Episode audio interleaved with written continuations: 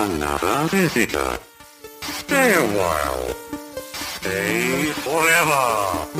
Ein Podcast über alte Spiele von zwei alten Männern. Stay Forever mit Gunnar Lott und Christian Schmidt.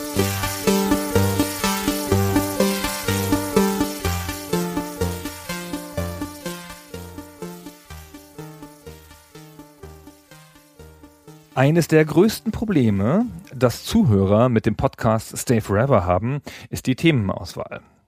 Das hat nämlich damit zu tun, Ja. dass die verstockten Betreiber des Podcasts nie das machen, was sich Volkes Stimme wünscht. Es wird immer wieder gesagt, macht mal die Fortsetzung von Baldur's Gate. Ihr habt doch mal die erste Folge gemacht, die war schlimm genug. Ihr könnt euch rehabilitieren in Baldur's Gate 2. Schweigen. Ja, es gibt eine Liste im Internet, wo etwa 40 Namen von Spielen gesammelt sind, die die verstockten Betreiber mal versprochen haben, dass sie sie machen würden. Nichts davon kommt. Die Leute wünschen sich persistent immer wieder Gothic, Gothic und Gothic. Und was ist? Die verstockten Betreiber tun nichts davon. Herr Schmidt, woran liegt das? Das liegt natürlich zum einen unserer eigenbrötlerischen Art, wo ja noch Renitenz dazu kommt, weil je häufiger ein bestimmtes Thema gefordert wird, desto unmöglicher ist das für uns, das dann auch durchzuziehen. Auf der anderen Seite liegt es vielleicht auch daran, dass viele von den Themen, die unsere Hörer so vorschlagen, unzweifelhaft auf unserer Liste stehen, aber jetzt nicht unbedingt das sind, wo wir als nächstes draufspringen wollen. Keine Ahnung, wie dem auch sei. Aber tatsächlich haben wir ja heute eine Premiere in diesem Podcast. Ja, wir machen jetzt erstmals, ich kann es überhaupt nicht fassen, ein Thema, das sich jemand gewünscht hat. genau. Also gewünscht kann man ja fast gar nicht sagen, das erzwungen wurde. Es ist tatsächlich ein Publikumsvoting. Wir waren im April in Berlin bei einem Live-Auftritt auf dem Gamefest und haben leichtfertigerweise dort das Recht verlost, das Thema für eine der folgenden Episoden von Stay Forever zu bestimmen. Das hat ein Hörer gewonnen namens Patrick. Genau, der Patrick und der hat dann nicht einfach so seinen Wunsch eingelöst, sondern war sich der großen Verantwortung bewusst, ne? With great power comes great responsibility und hat dazu ein Publikumsvoting gemacht. Wir haben das ein bisschen verbreitet auch über Facebook und so und das hat dann auch einigermaßen viel Stimmen bekommen. Und wir hatten natürlich Angst, dass es Gothic wird, weil wir sind ja zu renitent, um Gothic machen zu wollen. Das ist ja der Publikumswunsch. Gothic machen wir nie. Und Gothic Ja. war gut mit dabei im Rennen. Ja, Gothic war gut mit dabei. Und dann, völlig überraschend, gab es so eine Art Schlussspurt. Und dann hat gewonnen Turrican. Richtig. Deswegen wird es jetzt eine Tolkien-Folge. Es war ein echt spannender Endspurt. Überhaupt erstmal interessant zu sehen, was für Spiele da mit dabei sind oben in der Liste. Nämlich es waren fast ausschließlich deutsche Spiele. Also sowas wie die Siedler-Serie, Gothic hattest du schon gesagt, Fugger 2 und eben auch Turrican. Und dann hat sich tatsächlich nach einigem Hin und Her Turrican an die Spitze gesetzt. Was natürlich erstens bedeutet, dass die anderen Spiele jetzt einfach raus sind. Ja, Pech gehabt, Gothic. Das ist halt Loser-Spiel, ja. Das kommt jetzt einfach nie mehr. Und zum anderen aber könnte es auch sein, dass da vielleicht irgendwie jemand ein paar Schräubchen gedreht hat an dieser Umfrage. Vielleicht haben ein, zwei Leute mehrmals abgestimmt. Nein. Aber könnte auch sein, dass tatsächlich Tolkien einfach so beliebt ist, dass es höchste Zeit wird, dass wir darüber sprechen. Auch das sind alles sehr beliebte Spiele. Das ist schon Das so. stimmt, also die sind alle nicht überraschend. Das Einzige, was mich genau wie dich spezifisch überrascht hat, ist die Häufung von deutschen Spielen. Ja. Das hätte ich jetzt irgendwie nicht gedacht, dass sich das so, so bald in so einer Umfrage. Deutsche Spiele haben ja den Vorteil, dass für uns die Macher tendenziell greifbarer sind und deswegen haben wir auch dieses Mal in diesem Podcast mit einem der Macher zumindest von der Turrican-Serie gesprochen und werden im Laufe des Podcasts einige Einspieler einspielen, O-Töne. Um das ganz kurz zu umreißen, die wichtigste Figur, die ja immer im Zusammenhang mit Turrican genannt wird, ist der Manfred Trenz. Der Vater quasi von Turrican, Programmierer der C64-Version, Grafiker, dann Holger Schmidt als den Amiga-Programmierer, Chris Hülsbeck natürlich, der die Musik gemacht hat. Und dazu kommt noch der Julian Eggebrecht, das ist der Producer von Turrican, ab dem ersten Teil. Und mit dem haben wir ein sehr ausführliches, langes Gespräch geführt. Er hat uns sehr interessante Dinge erzählt aus der Entstehungsgeschichte und aus der damaligen Zeit. Er soll in diesem Podcast einige Male zu Wort kommen. Genau, weil das Gespräch mit dem Julian so eine Herleitung war, so eine historische, folgen wir auch so ein bisschen der Ordnung dieses Gesprächs und nähern uns diesmal sehr historisch dem Thema und auch in der richtigen Chronologie, was wir sonst nicht immer machen. Sonst nähern wir uns ja bekanntlich immer anekdotisch, ja. Anekdotische Geschichtsforschung, das ist ja unser Motto. Sehr schöner Ausdruck, gefällt mir. Genau, dann fangen wir doch gleich ganz vorne an. Turrican. Christian, sag mal, was das ist. Es ist ein Spiel von 1990. Genau, wir sind im Jahr 1990 und das ist der erste Teil einer länger laufenden Serie. Die beiden wesentlichen Spiele sind aber das erste und das zweite, Turrican Turrican 2 und über die soll es auch schwerpunktmäßig gehen heute. Und das ist ein Vertreter aus dem damals in Spielhallen auf den Heimcomputern, den Heimkonsolen relativ populären Genre der Run and Guns. Also letztendlich so eine Art Jump'n'Run, nur dass darin auch noch geschossen wird. In der Tradition von Contra, von Metroid, Ghosts and Goblins und zahlreichen anderen. Und Turrican zählt als der bedeutsamste Vertreter dieser Gattung aus Deutschland und eines der bedeutsamsten Spiele generell in dieser Gattung auf dem C64 und dem Amiga. Genau, das ist natürlich ein Genre, das von den Konsolen kommt stärker, durch die Konsolen getrieben ist.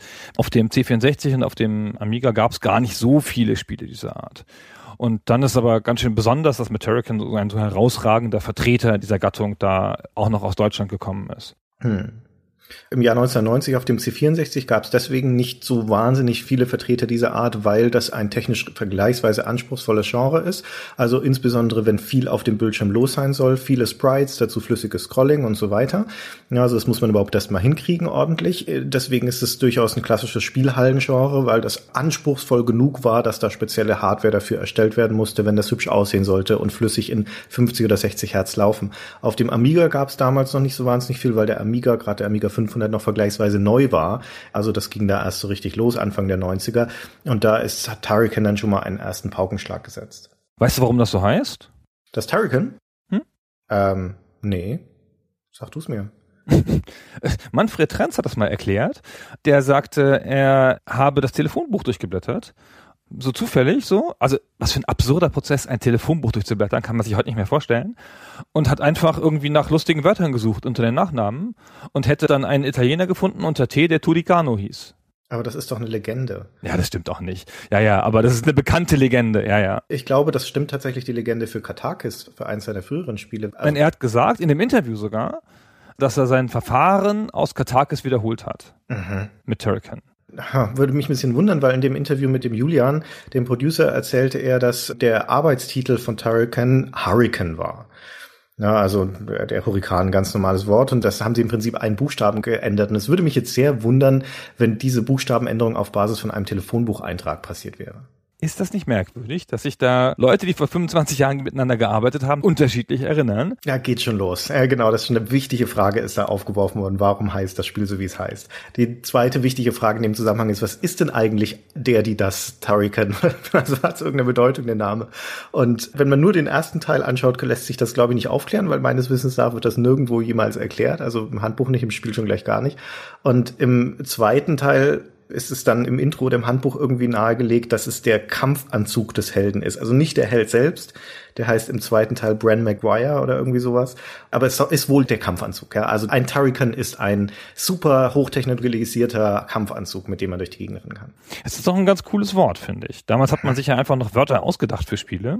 Katakis und so, ja. Ganz krass. Damals konnte man Spiele machen, die nicht sowieso off sowieso hießen.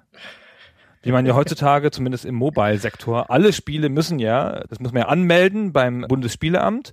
Und wenn da nicht ein Off drin ist, also drei Wörter immer ein Off drin ist, Clash of Clans, so, dann geht das nicht. Das ist eine echt interessante Beobachtung, da hast du recht. Es wird nicht mehr mit Fantasienamen gearbeitet. Und man muss, wenn man so die historisch anschaut, muss man auch sagen, zu Recht, weil gerade in dieser C64-Ära, in den 80ern, insbesondere auch in Deutschland, wie die Spiele da hießen. Ja, also das Katakis zum Beispiel geht ja noch einigermaßen, dann mussten sie es aber umbenennen wegen diesem Rechtsstreit mit Activision und dann dieses Denaris auf einmal. Was für ein bescheuerter Name. Na, ja. ich finde das super. Ich finde das auch viel signifikanter. Ich würde jetzt im Nachhinein immer Spiele mit Fantasienamen machen. Ich nee. finde, das ist viel stärker. Das ist, also du findest ja bei Clash of Clans, Clash of Kings, King of Clash und so weiter und so fort, ja. Du findest ja die Spiele überhaupt nicht mehr. Also selbst wenn du drüber gelesen hast, findest du es nicht mehr raus. Ja, das ist ja Und du kannst sie auch nicht mehr so richtig gut googeln, weil du dann plötzlich einmal irgendwas falsch gemacht hast, Clash slash Kings oder so, und dann weißt du es schon nicht mehr. Ja, aber die Verwechselbarkeit ist ja Programm. Das ist ja Sinn der Sache. Gerade wenn du ein Underdog bist, dass derjenige, der nach Clash of Clans googelt und aus Versehen dann bei Clash of Kings landet, dass der dann halt das Spiel spielt. Ja. Und es niemals erfährt, dass er gar nicht Clash of Clans runtergeladen hat. Ja, aber so funktioniert doch die Welt gar nicht. Ja, die Leute ärgern sich ja dann bloß, wenn sie es nicht richtig wiederfinden und so. Das große Thema unserer Zeit in den App Stores ist doch Sichtbarkeit, Discovery. Die ist ja gleich null, ja, weil in den Millionen von Apps im App Store wirst du halt einfach nicht gefunden und mit einem Namen wie Denaris oder Turrican wirst du niemals gefunden werden, weil danach sucht niemand. Aber das stimmt doch gar nicht. Das Problem ist doch viel eher, dass dich sofort jemand als Klon erkennt und wenn der was auf sich hält, der Spieler, so ein bisschen, dann sucht er nach dem Original. Wenn ich dir erzähle, hey, spiel doch mal dieses neue Clash of Kings, dann hast du wieder vergessen, was ich dir gesagt habe. und findest dann vielleicht ein Zufallsding, aber wenn ich dir Turrican sage, dann weißt du noch, worum es geht. Und du kannst es halt vor allen Dingen auch googeln, es ist dann ein eigenes Wort. Es geht halt nicht in den Google-Ergebnissen unter. Aber dieses Wort ist ja keines, das dir logisch kommt. Das musst du dann wirklich auswendig lernen. Ja. Also die Phänomenologie von solchen Spieltiteln kann man echt ganz gut nachvollziehen. Jetzt gerade in den letzten Jahren an diesem Crossy Roads. Das ist super. Das ist ein toller Name und das nimmt ja. halt einfach reale Begriffe und ändert sie leicht auf eine kuriose Art und Weise. Und was ist das Resultat? Der App Store platzt jetzt gerade vor Spielen, die alle dieses Y hinten dran haben. Ja, Smashy Cities und was weiß ich alles. Genau wie es bei Flappy Bird übrigens auch der Fall war. Also wo quasi die Konstruktionsart des Namens dann kopiert wird. Dann sind die Begrifflichkeiten auch schon wurscht. Ganz schön strange. Aber wie gesagt, du kommst ja nie irgendwie in Google suchen unter die ersten 100, wenn du irgendwie so einen verwechselbaren Namen aus realen Wörtern hast. Also es wird ja auch bei anderen Spielen noch gemacht, bei Indie-Spielen und so. Das ist ja viel häufiger. Nur halt in diesem Pseudo-Mainstream-Bereich des App Stores ist es so. Aber ist ja wurscht. Du musst ja nur die Keywords kaufen. Aber egal, das ist jetzt, ja, es, es hat ja nichts mit unserem Thema zu tun. Turrican. Nein, gar nicht. Turrican, yay. Also genau, es heißt so oder auch so, ja, warum auch immer es ja, so heißt. kam irgendwie zustande. Das Aber mit Turricano, das hat er wirklich gesagt, der Trend. Das ist doch lustig. Mhm. Das wird er sich doch nicht ausdenken, sowas. Sowas würde man sich ja nicht ausdenken, so eine Gründungslegende. So eine, hm. Ja, naja. Wie gesagt, ich würde das jetzt nicht unbedingt als Faktum ins Geschichtsbuch schreiben wollen, aber es ist ja letztendlich auch egal. Die Spieleserie hieß dann halt letztendlich Turrican. Es ist ein Fantasiebegriff, der bedeutet irgendwas, irgendein Quatsch. Ist total wurscht. Es geht ums Spiele. Genau, ist aber ein schönes Wort, wollte ich nochmal festhalten. Mhm, warum? Weiß nicht, ich finde es ein schönes Wort. Geht gut von der Hand und es ist so zwischen Hurricane und Turret. Und Shuriken. Ah, du bist doof. Shuriken, genau. Shuriken, ja, natürlich. Bin gar nicht doof. Du bist doof. Ah, ist ja wurscht. Mann, ey. Turrican, Schmurrican. So, jetzt haben wir eine halbe Stunde über den Namen geredet. Jetzt reicht's eigentlich auch. Jetzt können wir aufhören. ja. So, also du sagtest schon, es ist ein Plattform-Shooter sozusagen. Mhm. Ein technisch besonderer sogar, weil im Jahr 1990 vor allem auf dem noch frischen Amiga und auch auf dem C64, auf dem die Ursprungsversion entstanden ist, von Manfred Trenz programmiert, hat man sowas noch nicht gesehen. Und zwar in der Freiheit des Scrollings. Damit fing es mal an. Also gleichmäßiges, ruckelfreies Scrolling in nicht eine, nicht zwei, nein, vier Richtungen. Mhm. Nämlich auch noch nach oben und unten. Und das hat damit natürlich auch Einfluss aufs Spieldesign genommen. Diese Fähigkeit, die der Manfred Trenz aus dem C64 rausgekitzelt hatte. Der Turrican bewegt sich, oder der Turrican-Kampfanzug mit seinem Helden bewegt sich in alle vier Richtungen. Also der kann halt den Level hochklettern und den kann im Level weite Strecken runterfallen, um an andere Bereiche zu kommen und nach links und rechts gehen. Und ringsrum knallt es und ballt es sich, weil da massenhaft Gegner kommen. Damit ist das Spielprinzip ja schon umfasst. Ah, die Herleitung von dieser technischen Neuerung, wie du sie gerade schon umrissen hast, ist ganz spannend, weil Rainbow Arts damals, der wichtigste Spieleentwickler in Deutschland, ansässig in Düsseldorf, hatte sich schon eine gewisse Art von Berüchtigkeit, wie sagt man da, wie nennt man das? Berüchtigkeit? Ruch?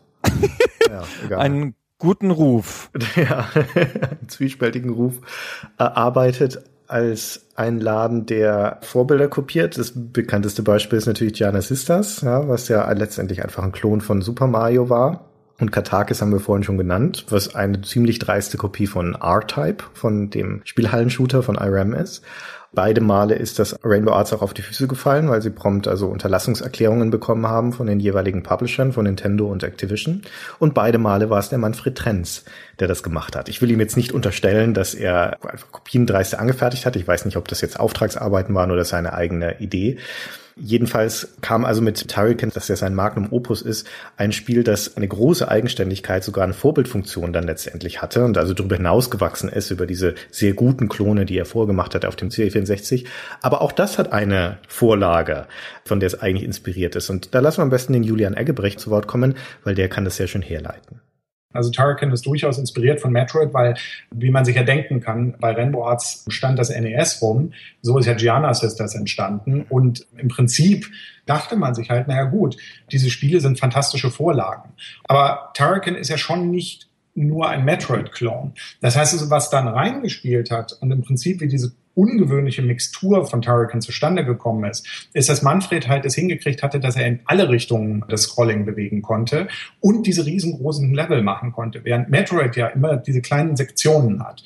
Und deswegen kam Turrican ganz einfach aus der Geschichte raus, na machen wir doch was in der Richtung wie Metroid mach mal so viel im Prinzip Action, wie du überhaupt nur haben kannst, weil das war natürlich auch eine der coolen Sachen, die er hingekriegt hatte, halt möglichst viel Sprites und möglichst viel darstellen zu können. Und dann C, wir müssen natürlich einen Show-off machen dafür, dass wir diese gigantisch großen Levels ganz am Stück scrollen können, ohne dass wir nachladen müssen. Das heißt also, die Technik hat damals schon sehr stark auch die Spieledesigns diktiert beziehungsweise möglich gemacht. Ich finde übrigens, was man noch zu den Kopien sagen muss, das ist ja eine Zeit gewesen, in der so vieles undefiniert war. Und das hat man ja jetzt auch immer mal wieder gesehen, wenn eine neue Plattform kommt und es gibt eine ganze Reihe von Dingen auf der Plattform noch nicht, dann ist es irgendwie selbstverständlich gewesen für viele Leute, gerade für die Deutschen damals, die halt am Anfang da viel kopiert haben, zu sagen, okay, wir wollen jetzt dieses Genre oder dieses Spiel auf diese Plattform bringen. Mhm. Und das hat man auch ohne großes Unrechtsbewusstsein getan. So, das war halt einfach nicht da. Ja, das fehlte halt. Es gab diese neue Plattform und diese komischen Japaner haben da keine C64-Version von gemacht von ihrem Konsolenspiel, dann machen wir das doch und nennen es anders. Und da ist man ja relativ dreist auch vorgegangen, hat ja mhm. also dann teilweise sehr genau kopiert auch, ja, also auch Pixel-Sachen abgemalt und Bewegungspatterns und sowas von Gegnern und so. Aber ich habe den Eindruck, man hatte das Gefühl, es ist mehr wie eine Hommage, ja. Man will, dass mehr Leute oder auch die Leute der eigenen Plattform und die Leute in Europa und in Deutschland jetzt das auch genießen können, diese Superspiele. Also natürlich sind da Firmen gegründet worden, mit den Firmen wurde Geld verdient. Aber mein Eindruck in der Rückschau, auch was die Leute so darüber erzählen, über ihre eigene Zeit, so dass das halt der Wunsch war, einfach das weiterzutreiben. Na, und vermutlich auch die technische Herausforderung, weil in den allermeisten Fällen wurde ja auf eine technisch schlechtere Plattform portiert. Also zum Beispiel von der Spielhallenversion auf Heimcomputer. Oder im Falle von Gianna Sisters vom NES auf den C64. Ich meine, das NES war jetzt keine Superkonsole, ja, aber trotzdem gerade in Bezug auf Grafik und Soundfähigkeit halt auch, glaube ich, dem C64 ein bisschen voraus. Das heißt, halt eine Konsole, ne? Also ich meine, es ist halt eine Konsole, die halt für spezifische Sachen gemacht worden ist. Genau, richtig. Und beim ja. C64, der ja immer noch ein Computer war, musste man halt Tricks anwenden. Also es ist, wie gesagt, so eine Mischung aus Fingerübung und Herausforderung zu gucken, schaffen wir denn das eigentlich, das in einer ähnlichen Qualität umzusetzen auf unserer Maschine? Genau, das gab es ja immer wieder bei jeder neuen Plattform. Ja? Also auch bei den mobilen Plattformen, die ja noch relativ jung sind, so gab es dann auch Versuche, bestimmte Sachen einfach relativ schnell zu kopieren, weil man denkt, okay, diese Art Genre oder diese Art Spiel muss es ja geben und so. Und daneben mhm. standen dann halt die Sachen, die für eine neue Plattform erfunden wurden. Und es hat sich immer ergänzt so ist halt die Frage, wie genau man das dann macht, ja. Aber man sieht ja, wohin es dann hier bei dem Spiel geführt hat, bei Turrican so, dann hat man halt das gelernt an den ersten Kopien. Und Turrican ist ja auch nicht unbeeinflusst, so, ja. A von den eigenen Vorgängerwerken sozusagen und B von den großen Vorbildern wie Metroid. Aber dann entsteht halt doch dann der Wunsch, was Eigenes daraus zu machen oder so, da eigene Sachen hinzuzufügen. Ja, das stimmt. Ja, zumal der Manfred Trenz auch eine große Meisterschaft dann daran letztendlich entwickelt hat, das auf dem C64 umzusetzen. Schon Katakis, wenn wir das als Beispiel nochmal nehmen, das war ja auch technisch schon eine Leistung, Horizontalshooter umzusetzen. Das war eine Spielhallenversion, ja. A-Type ist ja ein Spielhallenspiel auf dem C64 und die haben dann einen so guten Job gemacht letztendlich bei Rainbow Arts, dass sie dann ja auch später das R-Type offiziell umgesetzt haben. Ja, nicht ganz freiwillig, aber trotzdem umgesetzt haben auf den C64. Und nachdem das Projekt abgeschlossen war, hat der Manfred Renz dann also an einer Technologiedemo gearbeitet, erstmal ein paar Monate lang, um zu überlegen, ob genau das möglich ist, was du gerade geschildert hast auf dem C64, nämlich dieses Vier-Wege-Scrolling hinzubekommen. Also die ganzen scrollenden Spiele, die überwiegend entweder nur in eine Richtung gescrollt haben, also horizontal oder vertikal, oder wenn es wirklich Vier-Wege-Scrolling war, dann meistens nur mit relativ kleinen Spielfeldern, das aufzureißen sozusagen und zu beweisen, dass auf dem C64 ein flüssiges 50 Hertz Scrolling möglich ist in alle Richtungen mit großen Levels. Das war sein Prototyp, an dem er da gearbeitet hat und aus dem ist dann also Terrican hervorgegangen. Und es ist ja auch wirklich ein Wunder. Es hat ja nicht nur das gemacht, es hat ja alles gemacht, was damals State of the Art war. Ja? Also sah halt großartig aus und es hatte diese Riesenlevels, ja, mit denen es ja auch noch angegeben hat. Ja, es lag ja sogar dem Spiel noch eine Karte bei, wo man so ein bisschen diese ganze Größe des Spiels erkennen konnte durch so einen Horizontalschnitt durch so eine Welt. Horizontal, vertikal, ich wechsle es immer. Querschnitt. Ein Querschnitt durch so eine Welt, genau, ja, wo man das halt dann erahnen konnte. Und dann das ganze Game Design mit den vielen Abzweigungen und den geheimen Levels und die vielen Waffen und das flüssige Scrolling und Parallax und ah, und noch 50 Hertz. Der Julian sagte im Gespräch gar nicht zu Unrecht, heutzutage würde man sowas Open World nennen. Ja, also das, was gang und gäbe ist an allen Ecken und Enden, war damals eine ziemlich revolutionäre Geschichte, insbesondere in Bezug auf dieses Genre. Nun ist es natürlich nicht Open World in dem Sinn, wie wir das heute begreifen würden, aber es ist doch so, dass es dieses Run and Gun aus der Linearität befreit hat, aus diesem Korsett und dem Spieler die Möglichkeit gegeben hat, sich innerhalb dieser Levels relativ frei zu bewegen. Ja, es geht immer noch von A nach B und es, es gibt immer noch einen relativ klaren Weg dorthin, aber mit Abzweigungen, teils mit verschiedenen Varianten, wie man dorthin kommen kann und mit jede Menge lohnender Ecken unterwegs, die man erforschen kann, um Extras zu finden. Also ein Spiel, wo man heutzutage sagen würde, das hat Wiederspielwert und auch ein Spiel, das sich auf verschiedene Arten ganz gut für Speedruns eignet. Also das war halt schon ein Spiel, wo zwei Leute, die das gespielt haben, unterschiedliche Erfahrungen machen konnten. Und das nicht nur sozusagen, wann man am Gegner-Pattern gestorben ist, sondern halt auch wirklich, wie man Sachen angegangen ist. Und das ist ja zu jeder Zeit fast was ziemlich Besonderes, so, ja. Das ist ja auch heute noch nicht selbstverständlich in vielen Spielen.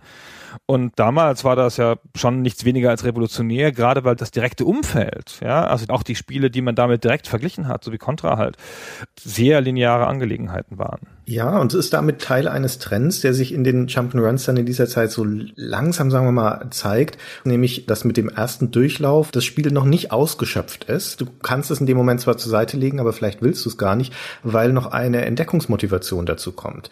Ja, weil du also beim ersten Durchlauf niemals alles entdecken wirst. Ein bisschen wie bei Super Mario World zum Beispiel auch, wo du ja, ja versteckte Extras, Secret Levels und so weiter dann aufschließt und einsammelst und also mehrere Durchläufe durchaus lohnend möglich sind. Und so ist es bei Hurricane auch. Und ich glaube sogar auch so ein bisschen aus meinem eigenen Erleben damals, dass das Schaffen des Spiels gar nicht unbedingt der wesentliche Punkt war, sondern eher die Frage, habe ich alles gesehen, was das Spiel zu bieten hat? Das ist schon ziemlich starke Motivation zum Nochmalspielen. Also ich finde, das Suchen nach Geheimlevels, wie du das ja für Super Mario World beschrieben hast, ist schon noch eine andere Sache in der Konsequenz, wie ich suche einen anderen Weg zum Ziel und gucke, ob es so auch geht. Hm. Und das ist schon ziemlich besonders. Und das ist schon das, genau, wenn man halt so Open World und Linearität gegenüberstellt, obwohl ja der Begriff Open World hier jetzt nicht ganz korrekt ist, da hat Julian schon recht, das ist halt was Besonderes. So. Das hat ihnen ja auch kommerziell geschadet, sagt zumindest Julian, ja, weil das außerhalb von Deutschland oder Europa nicht so gutiert wurde. Ja. Ja, da kommen wir später noch dazu, ja. wenn es um die Fortsetzung dann geht.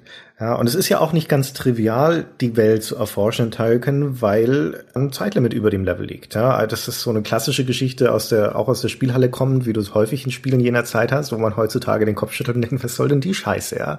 Das ist eh schon schwer genug und es ist massig los auf dem Bildschirm und es gibt so viel zu entdecken, warum muss ich jetzt da auch noch unter Zeitdruck gestellt werden? Aber auch unter dem Gesichtspunkt, dass du gar nicht unbedingt alles sehen sollst beim ersten Mal, ja, dass dieser Lerneffekt ja auch dabei ist, dass du die Levels dir erschließt, dass du erst so langsam eine Vorstellung Vorstellung des geografischen Orts bekommst, den so ein Level ist und der räumlichen Zusammenhänge, ja, ist das Zeitlimit natürlich auch ein bisschen dazu da, dich zum Wiederspielen anzuregen. Ach so, das haben die nicht nur gemacht, weil sie mich hassen? Doch, das natürlich auch, ja. Das schon, ja, ja, genau. Zeitlimits, ey, habe ich schon immer gehasst. Insbesondere im zweiten Teil. Ja, man bekommt auch sehr schnell dazu, sie in Turrican zu hassen. Ich fand die auch schon in den 80ern doof. Ich verstehe gar nicht. Das wird heutzutage manchmal noch so, ja, so war das halt dann damals und ist halt die goldene Zeit des Spieldesigns, aber nein, ich kann aus eigener Anschauung aus der Zeit sagen, die war schon damals doof. Die waren schon damals scheiße, das stimmt. Also in am Anfang stören sie noch nicht so wahnsinnig von den ersten Levels von Turrican, weil da sind die Levels noch nicht so groß und das Zeitlimit einigermaßen großzügig. Aber spätestens in der vierten Welt, dann, das war das erste Mal, wo mir jetzt auch beim Wiederspielen dann die Zeit einfach ausgegangen ist. Das ist so ein bisschen labyrinthisch angelegt, da, diese organische Welt. Und dann stirbst du halt einfach unmotiviert zwischendurch, explodiert dein Turrican einfach so, so aus dem Stand raus, weil die Zeit ausgegangen ist. Wie muss man sich das auch in dieser Welt vorstellen eigentlich, ja? In der Metapher. Hat er irgendwie einen eingebauten Sprengsatz in seinem, seinem Ding drin oder was? Nee, es ist Frustsprengen. genau, richtig. Ja, es wird so ein Langweilsprengen. Frustsprengen ist ein schöner Begriff. so, oh, pfiff, nee. Oh, jetzt habe ich dich geschafft, ist es doof so. Ja. Aber ich glaube, was natürlich schon so ist, man ist damals, ich glaube, komplettistischer an solche Sachen rangegangen. Also heute schon auch noch. Also jetzt, ich bin damals, kann ja nur für mich sprechen bei sowas, ist ja gar kein Zeitphänomen. Also ich bin damals komplettistischer an solche Sachen rangegangen. Mir war das dann auch wurscht, ja. Also wie viele Versuche ich brauche, solange ich bei jedem Versuch noch was Neues erlebt habe oder noch weitergegangen ist. Und das ist ja schon was anderes, als ob du, keine Ahnung, fünfmal am selben Gegner scheiterst, was ja dann schon auf jeden Fall nervig ist, oder ob du halt mit dem Zeitlimit nicht hinkommst, aber halt viele neue Sachen auf dem Weg gesehen hast. So ein bisschen wie beim Roguelike oder so, ja. Mhm. Und dann halt nochmal zurückgehst und das nochmal anfängst, jetzt aber mit dem Wissen, dass es anders machen kannst. Es gab früher bei der PC Joker einen Kollegen, der hat immer japanische Rollenspiele gespielt und der hat die immer bis zum Bosskampf gespielt und dann abgebrochen, nochmal von vorne angefangen und diesmal alles perfekt. Mhm. Und ich so, nein, wie kann man sowas tun? Was ist denn das für eine absurde Perversion? Aber nein, der hat das immer so gemacht. Und das ist halt so ein sehr komplizistischer Ansatz. So, das muss mal halt richtig sein, super sein. Aber was hat er denn davon? Hm? Dann weiß man, wie man es richtig macht, weiß man, wo das Ende ist, weiß man, wo man hin muss und dann halt nochmal perfekt jetzt. Aber gerade damals hat er ja nichts davon gehabt, das nochmal zu spielen auf perfekte Art und Weise. Heute in Zeiten des Achievements, okay, da ist der zweite Durchlauf dann halt dafür da, um die alle einzusammeln, die man hat liegen lassen. Aber damals? Das ist ganz genauso wie heute, nur in der Dimension ist es anders. Man darf ja nicht vergessen, man hat ja früher Sachen gemacht, die niemand wusste. Oder die nur einer wusste. Ich habe es ja schon bei Warlords erzählt, dass ich eine Karte gemacht habe zu dem Spiel, die außer mir nur einer gesehen hat. Ein Publikum von eins. Und das ist ja heutzutage nicht mehr vorstellbar. Aber es ist ja genauso, wie wenn jemand heute eine Karte macht, die tausend Leute spielen. Oder ein Achievement macht, das 50 seiner Freunde sehen oder so. Ist halt genauso. Man hat halt nur der, keine Ahnung, der Stefan gesehen und der Heinz. Und das reicht ja, ja. Das ist ja die Peer Group. Oder du hast es halt für dich gemacht. Um einen ganz kurzen Exkurs zu machen in meine Arbeit, sind wir dafür zuständig, auch Umfragen zu machen unter anderem. Und wir beschäftigen uns sehr viel mit Spielermotivation. Wir haben einen sehr umfangreichen Motivationsfragebogen, den die Nutzer von unseren Spielen ausfüllen. Und eines von vielen Items, auf die wir da eingehen, also von den Fragen, ist diese Motivationsfrage, das Spiel vollständig zu verstehen. Ja, also alles zu wissen, was es über das Spiel zu wissen gibt. So eine Art Ausschöpfungsmotivation ist das. Ne? Und wir sind immer wieder verblüfft zu sehen bei Online-Spielen, die ja BigPoint anbietet, wie hoch dieses Items tatsächlich in der Liste steht. Ich meine, das sind 50 Motivationselemente, die wir da abfragen und das ist sehr häufig unter den höchsten mit dabei. Das erklärt sich natürlich ein bisschen auch allein aus der Demografie der Nutzer, die ja da zum Teil jahrelang das gleiche Spiel spielen. Und natürlich, wenn du Jahre in einem Spiel verbringen willst, dann ist es naheliegender und wahrscheinlicher, dass du diesen Anspruch hast, dieses Spiel wirklich in seiner Gänze zu begreifen. Und vielleicht ist das auch ein bisschen eine geteilte Motivation mit deinem Freund damals, ja, dass er dieses Rollenspiel wirklich in seiner Gänze begreifen und vollkommen ausschöpfen möchte. Also so eine interne 100% Motivation. Genau, das haben ja schon relativ viele Leute. Also wie viele Leute so 100% Achievements jagen, das ist ja nicht nur für andere. Ja, das machen ja Leute auch für sich. So. Ja, aber es wird natürlich dadurch unterstützt, dass es messbar ist. Also in GTA zum Beispiel, da gibt's ja diesen prozentualen Fortschrittsanzeiger, wie viel im Spiel du gemacht hast. Und dann mhm. ist es natürlich eine ganz klare, sichtbare Zielsetzung, was du geschafft hast. Aber wenn es den Fortschrittsanzeiger nicht gibt, kannst du dir ja niemals sicher sein, ob du wirklich alles in dem Spiel gesehen und erlebt hast. Ja, das stimmt. Ja, das stimmt. Nochmal ganz kurz zurück zur Technik, die ja der, der Manfred Trans verantwortet hat. Was man sich heutzutage nicht mehr so gut vorstellen kann, weil Programmieren ist ja heutzutage eine Sache, die sehr viel mit Recherche zu tun hat, weil die meisten Probleme ja schon mal irgendwo gelöst worden sind. Das erklärt unter anderem die Popularität der Webseite Stack Overflow, auf der es so viele Codebeispiele gibt und viele Erklärungen für dokumentierte Probleme. Programmierer recherchieren halt viel, tauschen sich viel aus, gehen halt bestimmten Fragestellungen nach und gucken dann, ob sie die Lösung replizieren können oder sowas. Ja? Und dass man wirklich eine ganz originelle eigene Lösung finden muss für Sachen und nicht mal eine Art Leitfaden hat, wie man das lösen kann, gibt es ganz, ganz selten noch. Ja, vielleicht, keine Ahnung, sicherlich in bestimmten KI-Problematiken oder so. Aber so im normalen Alltag eines Programmierers, gerade bei Games, ist das, glaube ich, nicht mehr der Fall. Manfred Trenz hingegen musste ja das alles alleine beibringen. Und der war ja auch noch jung. Der hat ja erst 86 hat er überhaupt angefangen, sich mit Spielen zu beschäftigen. Und da hat er als Grafiker angefangen. Also es waren ja alles Autodidakten zu der Zeit. Hinterher haben die oft noch ein bisschen Informatik studiert. Aber es gab ja da nicht so richtig einen Austausch so. Also Später noch mit dem Holger Schmidt von der Amiga-Version, aber da ging es ja auch eher so ein bisschen um Level-Design-Fragen oder um grundlegende Game-Design-Fragen. Mhm. Also der Manfred Trenz hat ja schon so Probleme für sich gelöst und wusste jetzt nicht, ob das so die universelle Lösung ist, ob das andere Leute auch so machen. Der hat halt für sich das so gelöst. Meinst du, dass das wirklich so ist? Also ja, und das mit dem Autodidakten selbst lernen, klar, und für sich Lösungen finden, aber du machst es ja nie im luftleeren Raum. Das, was ich glaube, alle Programmierer damals gemacht haben, Abschauen ist halt. genau halt zu gucken, wie ja. machen es die anderen, ja ja, wenn möglich auch in den Source Code zu gucken, was ja in C64-Programmen noch einfacher möglich war, als das heutzutage der Fall ist. Genau wie auch Musiker geguckt haben, wie machen das andere, wie Grafiker geguckt haben, wie pixeln andere ihre Kunstwerke zusammen. Also du stehst da immer auf den Schultern von Giganten. Klar, aber wenn natürlich Parallax-Scrolling, also echtes Parallax-Scrolling auf dem C64 noch nicht da war bis dahin, oder Vier-Wege-Scrolling noch nicht da war, dann musstest du schon deine eigene Lösung finden. Und da hast du ja ständig noch, bist du noch an Grenzen gestoßen, die so noch niemand hatte, auch einfach, weil die Zahl der Leute nicht so groß war. Ja, ja das stimmt. Also, Aber das soll die technische Leistung von Manfred Trenz nicht schmälern. Für die C64-Version ist das, was er da geleistet hat, wirklich ein Meilenstein. Das kann man nicht anders sagen. Und weil du es aber vorhin schon angedeutet hast, was leicht vergessen wird in diesem Zusammenhang, ist, dass also auch ich habe im Hinterkopf immer diesen Gedanken gehabt, das ist letztendlich ein Autorenwerk und das Genie dieses einzelnen Mannes. Und ohne Zweifel ist das das Baby von Manfred Trenz und der hat da eine riesige Kreativleistung reingesteckt, vor allen Dingen, weil er ja auch noch einen großen Teil der Grafiken selber gemacht hat, der Level-Designs gemacht hat. Ja, also es ist ja nicht nur die Programmierleistung. Aber das ist zumindest im gewissen Teil auch der Konstellation bei Rainbow Arts geschuldet und zum Beispiel eben auch der Tatsache, dass mit dem Holger Schmidt ein weiterer sehr talentierter Programmierer parallel an der Amiga-Fassung gearbeitet hat. Und auch wenn die C64-Fassung mit einigen Rechten mal als diese Original- und Urfassung gilt, sind C64 und Amiga-Fassung damals schon zeitgleich entstanden in einer gewissen Form der Kollaboration. Der Julian Eckebrecht hat das im Gespräch sehr schön geschildert. Da können wir mal schnell reinhören. Als ich zum Projekt dazu stieß, war im Prinzip die Planung gewesen, dass Manfred die C64-Version fertig machen würde und dann den Amiga lernen würde was natürlich Wahnsinn war. Und dann eine Amiga-Version machen würde. Und das war im Prinzip meine erste Geschichte, als ich dann offiziell Producer geworden bin von dem Ding, dass ich gesagt habe, das ist doch völlig absurd.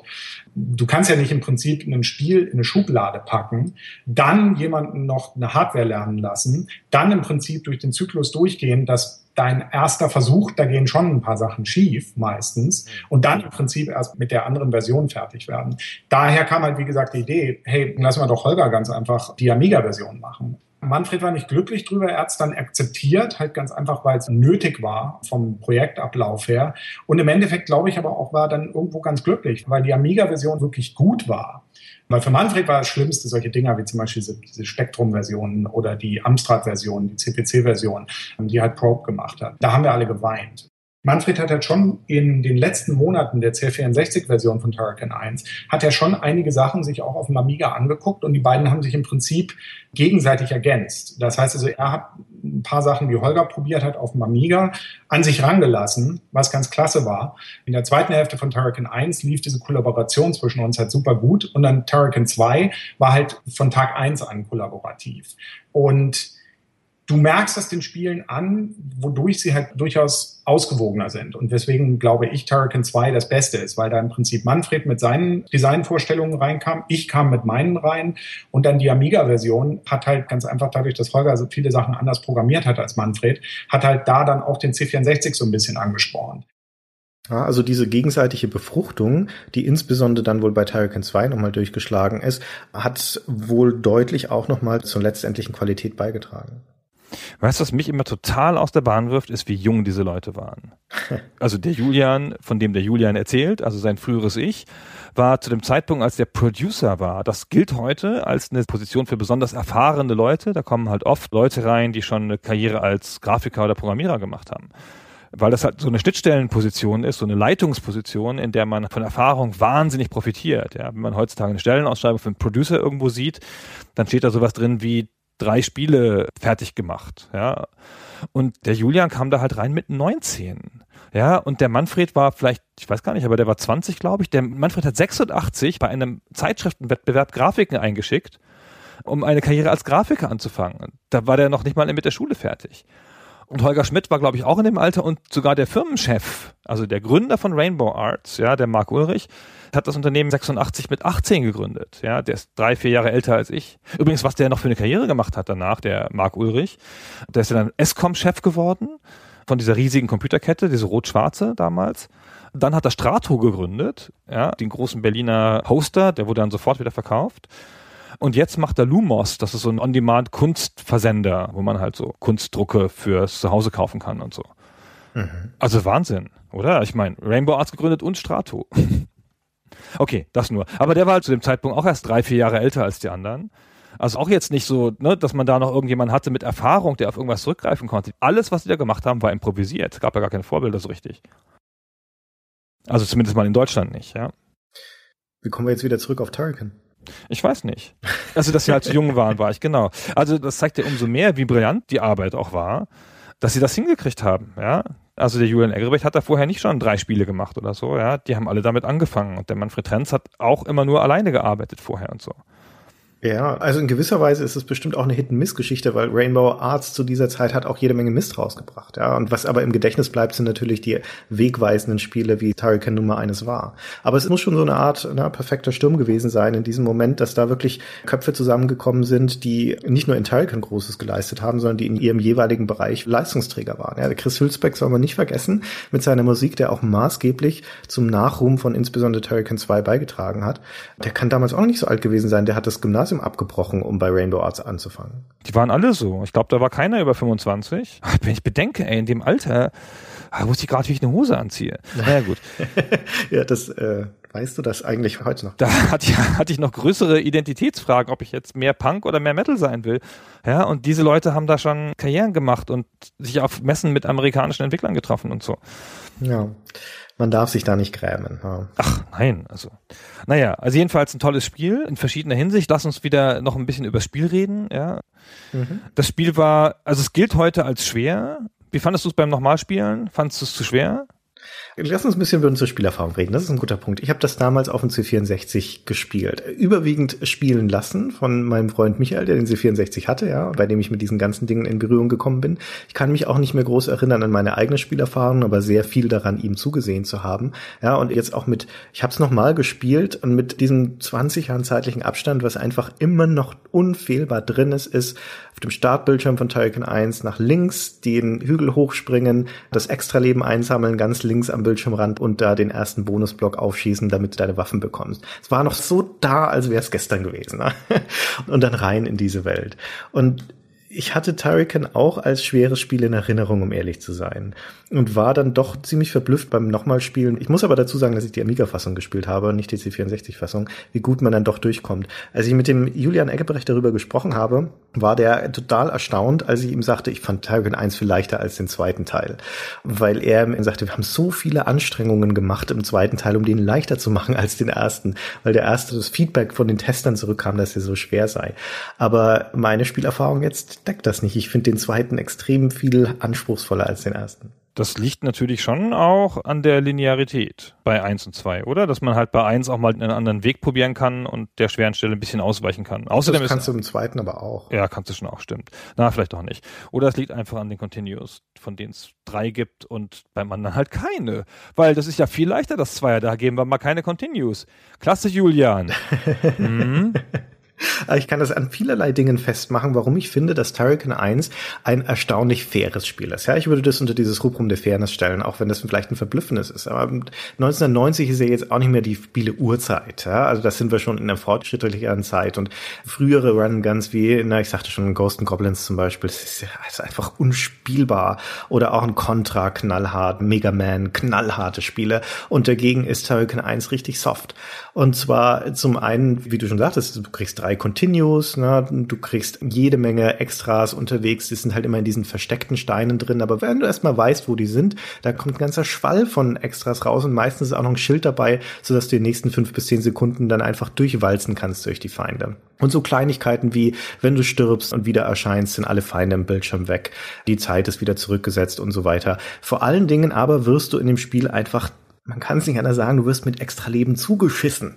In den, in den 13 Levels von diesem Spiel gibt es insgesamt 100 extra Leben.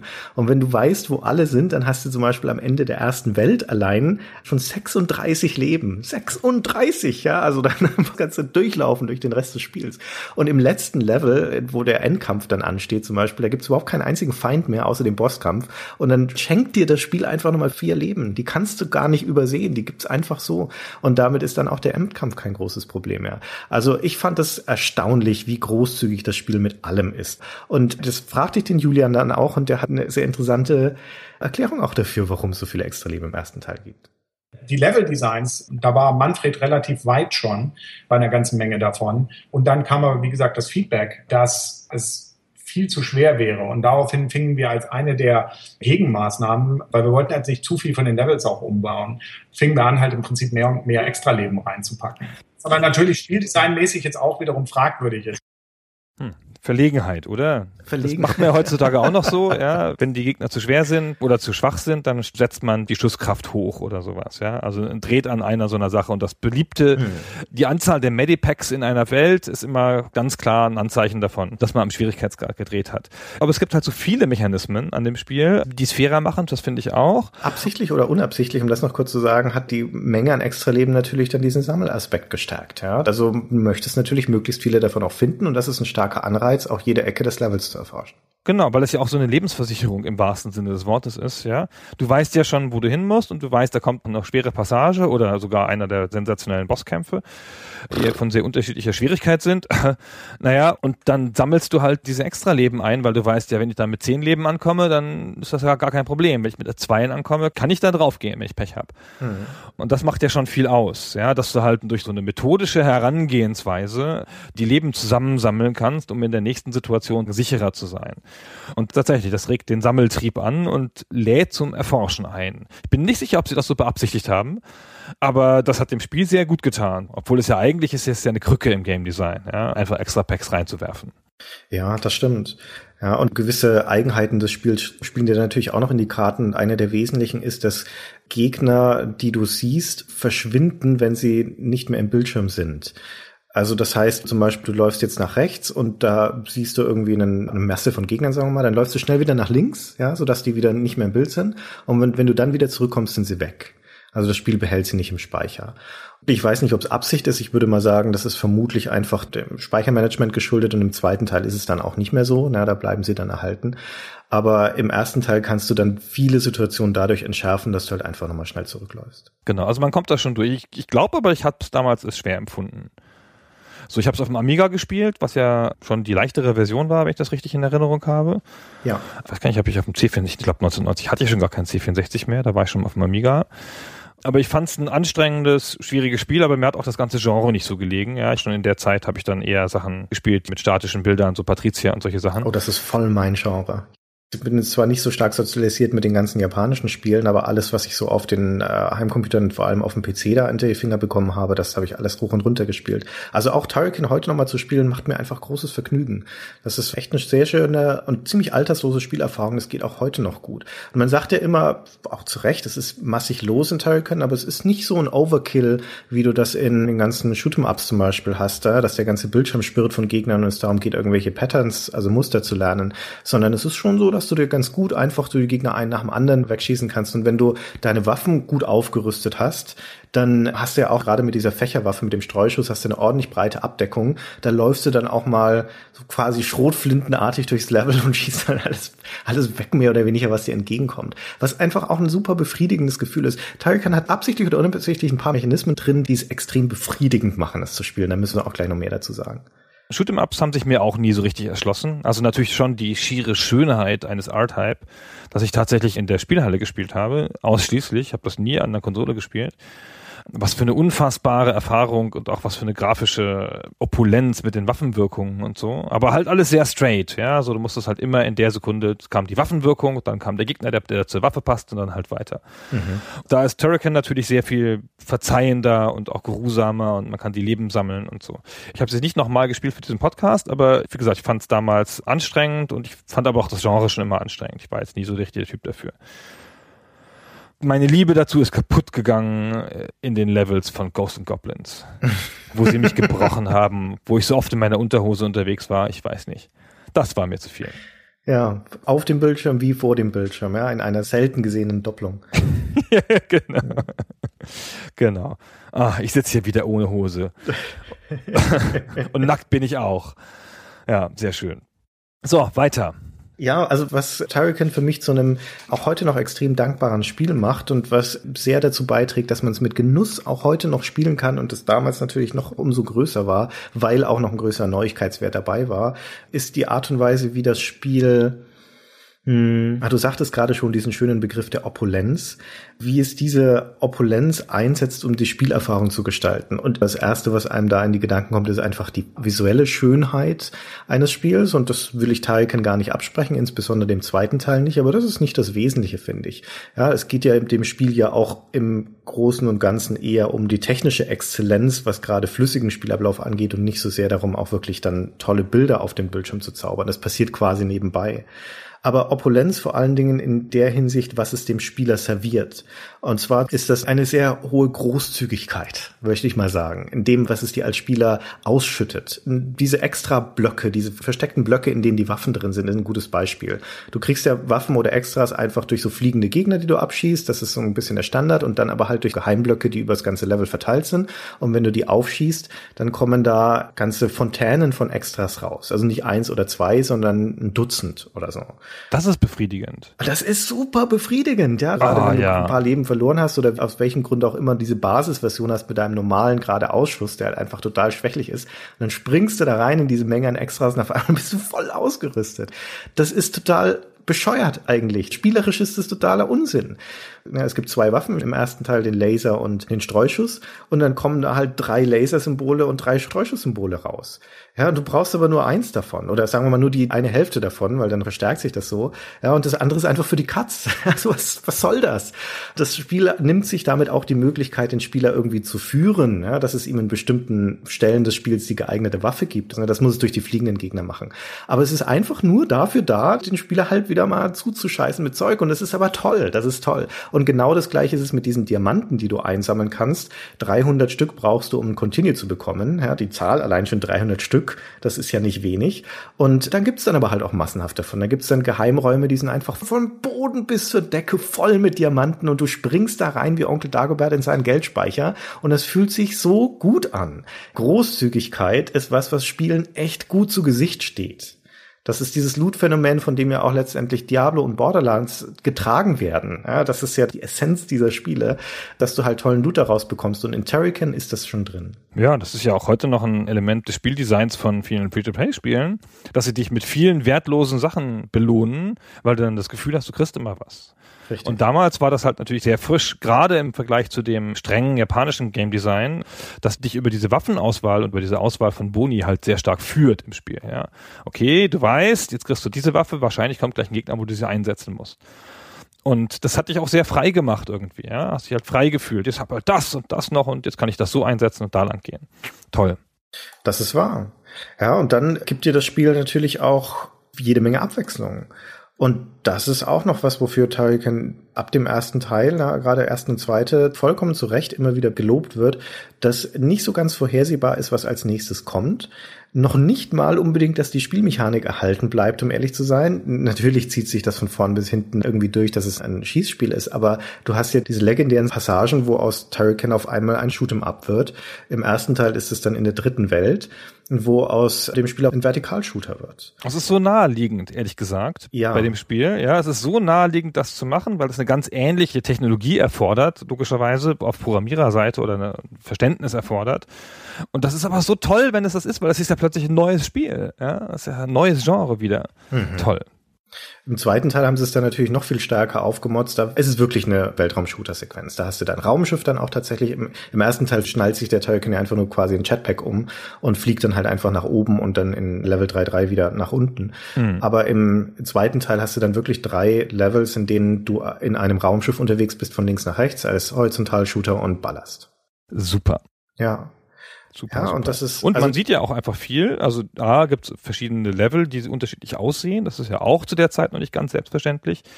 Und es gibt ja auch noch relativ viele Gegner. Ja, das stimmt. Viele Gegnertypen, meinst du? Ja, das meine ich. Viele Gegner. Viele Gegner gibt's auch. Ja. ja, das auch. In der Tat.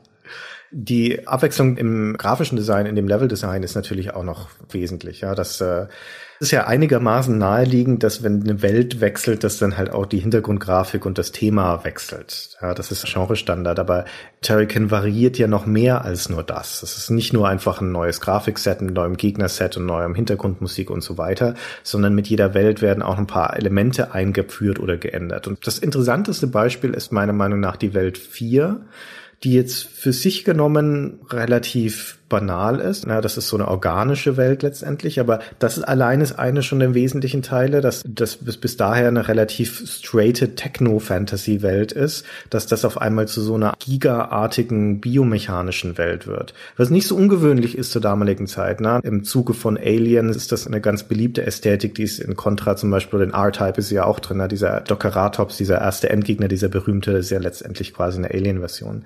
Aber dann sind auf einmal die Plattformen alle schräg in Turrican, in dieser vierten Welt. Also es bricht da auf eine sehr interessante und naheliegende, aber trotzdem ungewöhnliche Art und Weise mit dem Level-Layout, dass du auf einmal nicht mehr in horizontal angeordneten Plattformen rumspringst, sondern auf lauter Schrägen, das ganze Level abschüssig ist sozusagen. Und äh, das ist erstaunlich cool. Also es ist schon ein großer Wille da, was Originelles zu machen und was Besonderes ja. zu machen. Ja. Wenn man bedenkt, dass die ja vom Kopieren kommen, ja, und von der Hommage an große japanische, insbesondere japanische Titel, dass sie das dann hinkriegen, in diesem Titel so eine hohe Eigenständigkeit zu erreichen, das ist schon auch schon wieder ein sehr besonderer Fall. Mhm. Und du erwähntest vorhin schon die Endgegner, die du sensationelle Bosskämpfe nanntest. Ah. Jetzt bin ich gespannt, was da sensationell dran war.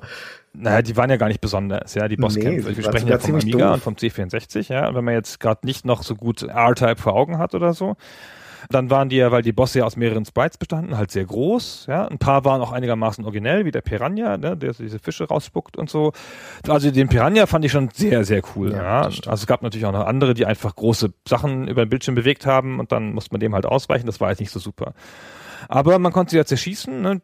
Also in Einzelteilen, weil natürlich, wenn man aus mehreren Sprites die Sachen zusammensetzt, ja, dann kann man sozusagen ein Sprite einzeln erschießen mhm. und dadurch ist dann ja auch wieder ein bisschen Abwechslung entstanden. Also es war aber von der Originalität her oder so mit so R-Type nicht zu vergleichen. Richtig, ja die Faust zum Beispiel, das ist ja der erste mhm. Zwischengegner, muss man sagen. Es sind überhaupt keine Endgegner. Es gibt bis auf den allerletzten gibt's gar keine Endgegner bei Turrican, sondern die tauchen immer, auch das ist eigentlich ganz cool, die tauchen halt irgendwo im Level dann auf. Ja? Irgendwann kommst du eine größere freie Fläche und dann ist halt so ein Bossgegner da und dann geht das Level aber noch weiter. Und mindestens einer ist dabei, der ist auch komplett optional, irgendwo in der zweiten Welt, glaube ich. Ja, also dann, wenn du da nicht vorbeikommst, dann musst du halt gegen den nicht kämpfen.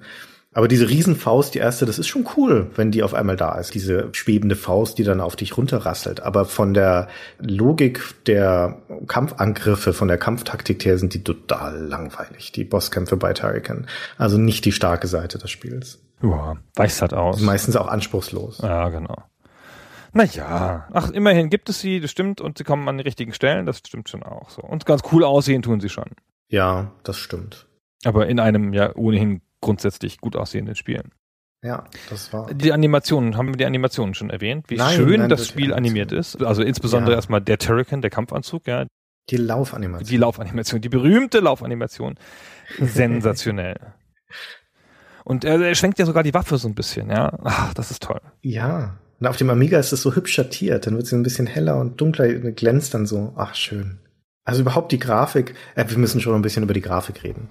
Unbedingt also ganz viel ist so technisch, ja, weil es halt so Effekte einsetzt, die man bis dahin noch nicht gesehen hat. Du willst bestimmt über deinen Lieblings-C64-Effekt reden. ja, den möchte ich zumindest erwähnen.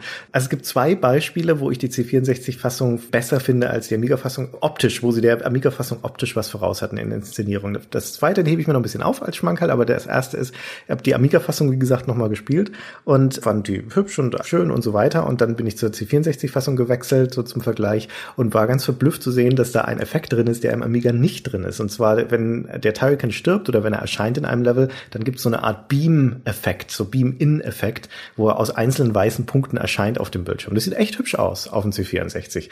Und der Amiga hat das nicht. Und ich war ein bisschen verblüfft darüber, habe den Julian gefragt, woran es liegt, und er sagte, die triviale Antwort darauf ist, sie hatten keine Zeit mehr, das auf dem Amiga auch einzubauen. Hm. Schade. Wobei es natürlich schon auf dem C64, der hat ja Fähigkeiten gehabt, die der Amiga nicht hatte. Ja, mhm. Also natürlich weniger Farben und weniger Speicher und so, ist ja klar. Also der Amiga gilt ja heutzutage nicht zu Unrecht als große Spielemaschine so, aber der hat, die, man, man musste schon da bei manchen Sachen mehr tricksen als auf dem C64 und Sachen, die man im direkten Vergleich umsetzen musste, waren schon oft sehr schwierig und nur mit Kompromissen zu machen. Mhm. Also der C64 war halt einfach auch eine sehr tolle Maschine damals, ja, der halt einfach sensationelle Sachen schon konnte. Ja. Speicher halt wirklich eines der Hauptprobleme. Das merkst du auch, dass mit der gravierendste und deutlichste Unterschied zwischen der C64-Fassung und der Amiga-Fassung, abgesehen jetzt einfach von der grafischen Qualität, ist die fehlende Musik in der C64-Fassung. Also es gibt keine Levelmusik in dem Spiel in den ersten und zweiten Welten und dann kommt die dritte Welt und diese erste Vertikal-Shooter-Passage und dann auf einmal ist Musik da. Ja, dieses treibende Jetpack-Thema, das auch ein nettes Musikstück ist. Und das liegt halt ganz einfach daran, dass das ein kleineres Level ist, das auch nur in eine Richtung scrollt scrollen muss und da war halt noch Speicher da, um deine Musik dann noch mit dazu zu laden. Und in anderen Leveln ist der Speicher halt einfach voll, ja, da ist einfach kein Platz mehr für Musik. Und gerade bei der Musik, ja, also da fehlt ja so richtig viel. Ja, ja. ja. Ja, die Musik. Ich wollte nur noch eine kurze Sache zur Grafik sagen. Also den Parallax-Effekt kann man natürlich nicht genug loben. Insbesondere im zweiten Teil ist der auch auf dem C64 einfach gigantisch. Und am deutlichsten natürlich in den Weltraumpassagen, weil da auch richtig schnell gescrollt wird. Aber am besten gefällt mir eigentlich in Terrican 2 im ersten Level der zweiten Welt. Das ist so eine Art Wassertempel, wenn man so möchte. Und da besteht der ganze Hintergrund aus einem großen Wasserfall. So eine Tropfenwand sozusagen. Und davor ist die Levelarchitektur und in der wiederum gibt es so kleinere Wasserflüsse und Wasserfälle und wiederum davor sind die Sprites. Und das sieht einfach fantastisch aus. Und in diesem Level gibt es dann auch Unterwasserpassagen, ja, also auch wieder Abwechslung, dann wird halt einfach mal getaucht, ja, da hast du volle Bewegungsfreiheit in alle Richtungen, dafür funktioniert dein Laser nicht mehr. Und da ist dann so ein wabernd animierter Hintergrund, so Unterwasserhintergrund. Das sieht so hübsch aus. Also in diesen Momenten ist Turrican 2 gehört zu den grafisch eindrucksvollsten Spielen auf dem C64 und ist für mich in einer Liga mit, mit sowas wie Last Ninja oder Defender of the Crown, die einfach statische Spiele sind, ja, und deswegen detaillierter sein können, die wunder, wunderschön sind. Aber auch bewegte Spiele wie Creatures 2 zum Beispiel, das sind Meisterwerke des Visuellen auf dem C64 und da gehört Turrican 2 insbesondere dann auch mit dazu. Aber ein zweites Element, was ich auch einfach wahnsinnig schätze an den beiden Turricans, auch wiederum auf dem C64, aber auch dem Amiga, ist diese Detailverliebtheit bei den Effekten.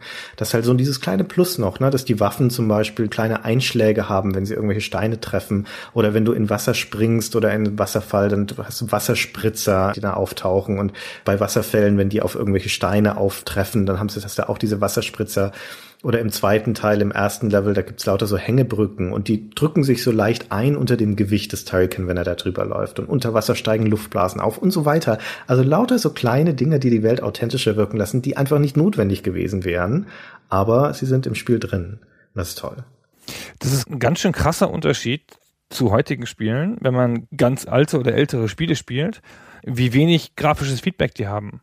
Mhm. Also die Animation, die entsteht, wenn der Schuss einen Stein trifft oder so, irgendwas abplatzt oder man irgendwie so ein Auftreffen, so eine kleine Animation sieht.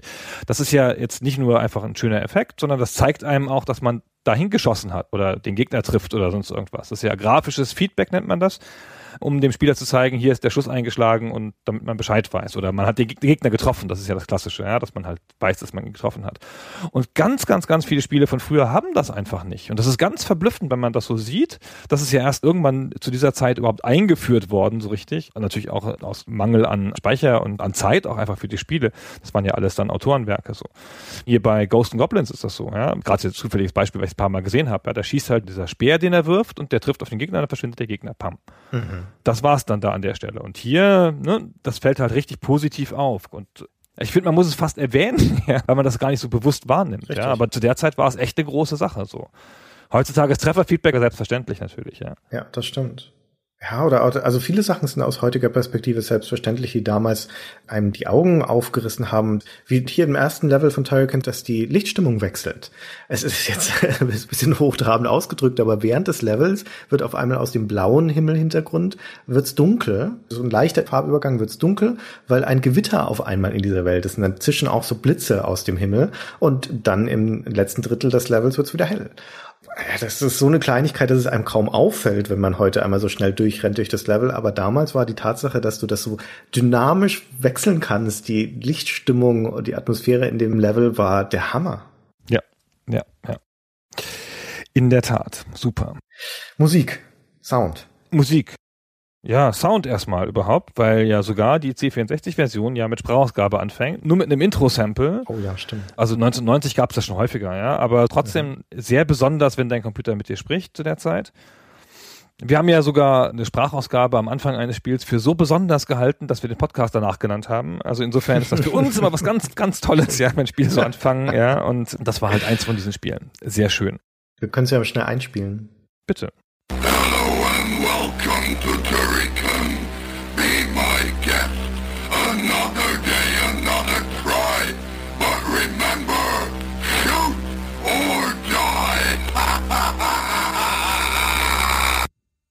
Ja, da können sich unsere Hörer richtig glücklich schätzen, dass wir uns für Stay Forever entschieden haben als den Namen für den Podcast. Er hätte nämlich auch Shoot or Die hahaha heißen können. Eigentlich sollte er in Wirklichkeit Be My Guest heißen.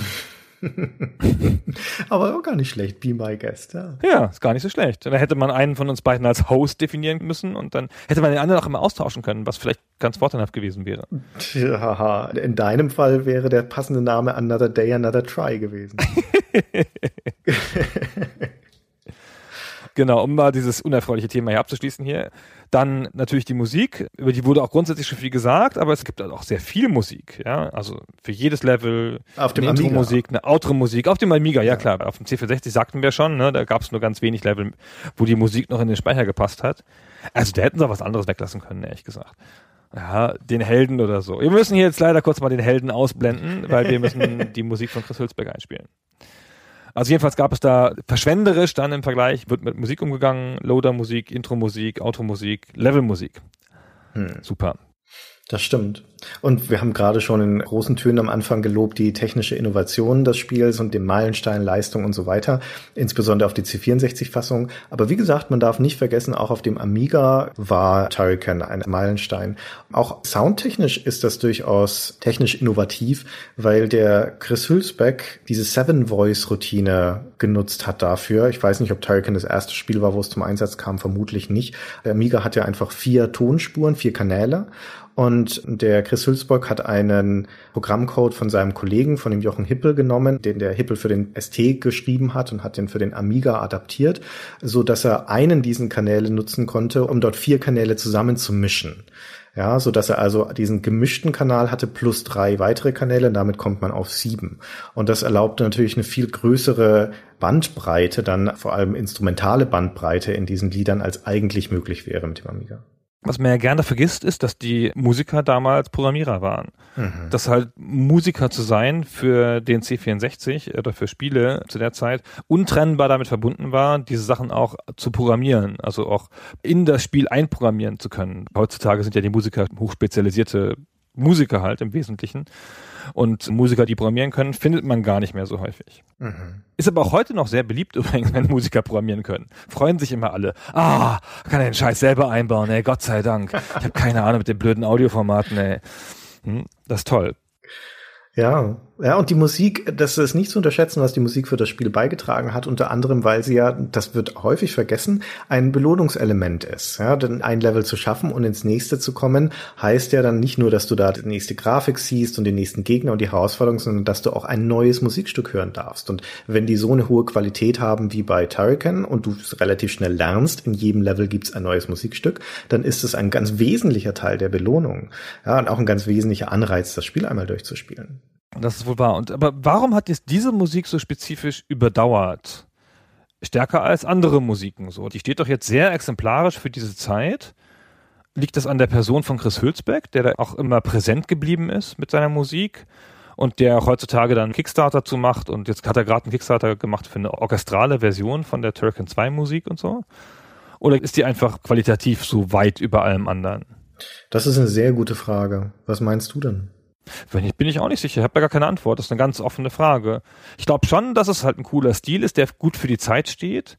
Ja. Es klingt halt peppig und es klingt halt computerig, ja. Es ist nicht so sehr stark angelehnt an irgendwas anderes. Es hat was sehr eigenes, so.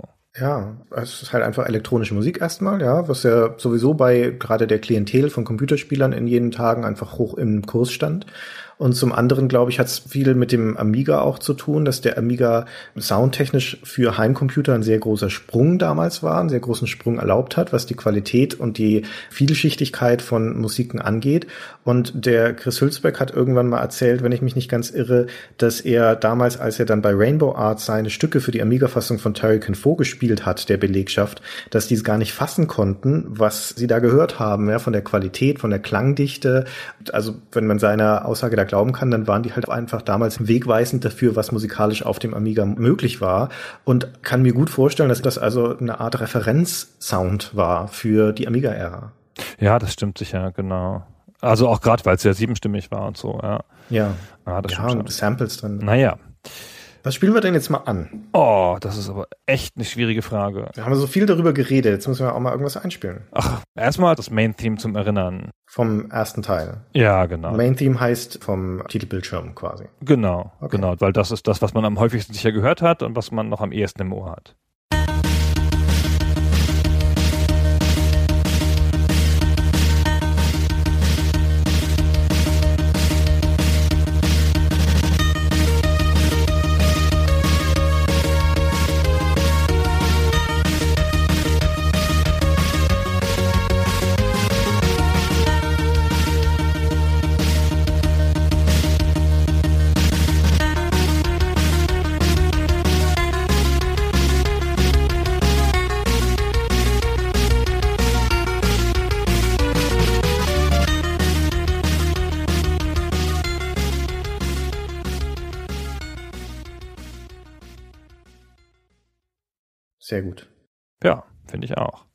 Ich würde auch ein zweites Stück anspielen, einfach nochmal einen anderen Ausschnitt aus dem Soundtrack zu geben, aber zum anderen, weil, du hast es ja gerade schon erwähnt, der Chris Hülsbeck seine Musik neu aufgelegt hat. Also zum einen in der Turrican Anthology einfach als remasterte Fassungen, na, das ist fast zu wenig gesagt, er hat es einfach komplett neu eingespielt, mit einem sehr schönen Kompromiss, wie ich finde, aus einem modernen elektronischen Klang, aber noch sehr nah an dem Original dran. Und jetzt ist ja der Kickstarter mit der orchestralen Fassung. Und ich würde jetzt einfach ein Lied nochmal einspielen, wo wir dann überblenden von dem originalen Amiga Soundtrack auf diese Anthology-Fassung als Beispiel dafür, wie das dann heute klingt. Und dafür nehmen wir den Victory Song, also die Gewinnmusik aus dem ersten Teil, die auch einfach ein ganz schönes Bonbon war, eine schöne Belohnung, wenn man das Spiel durchgespielt hatte. Und das klang damals so und klingt heute so.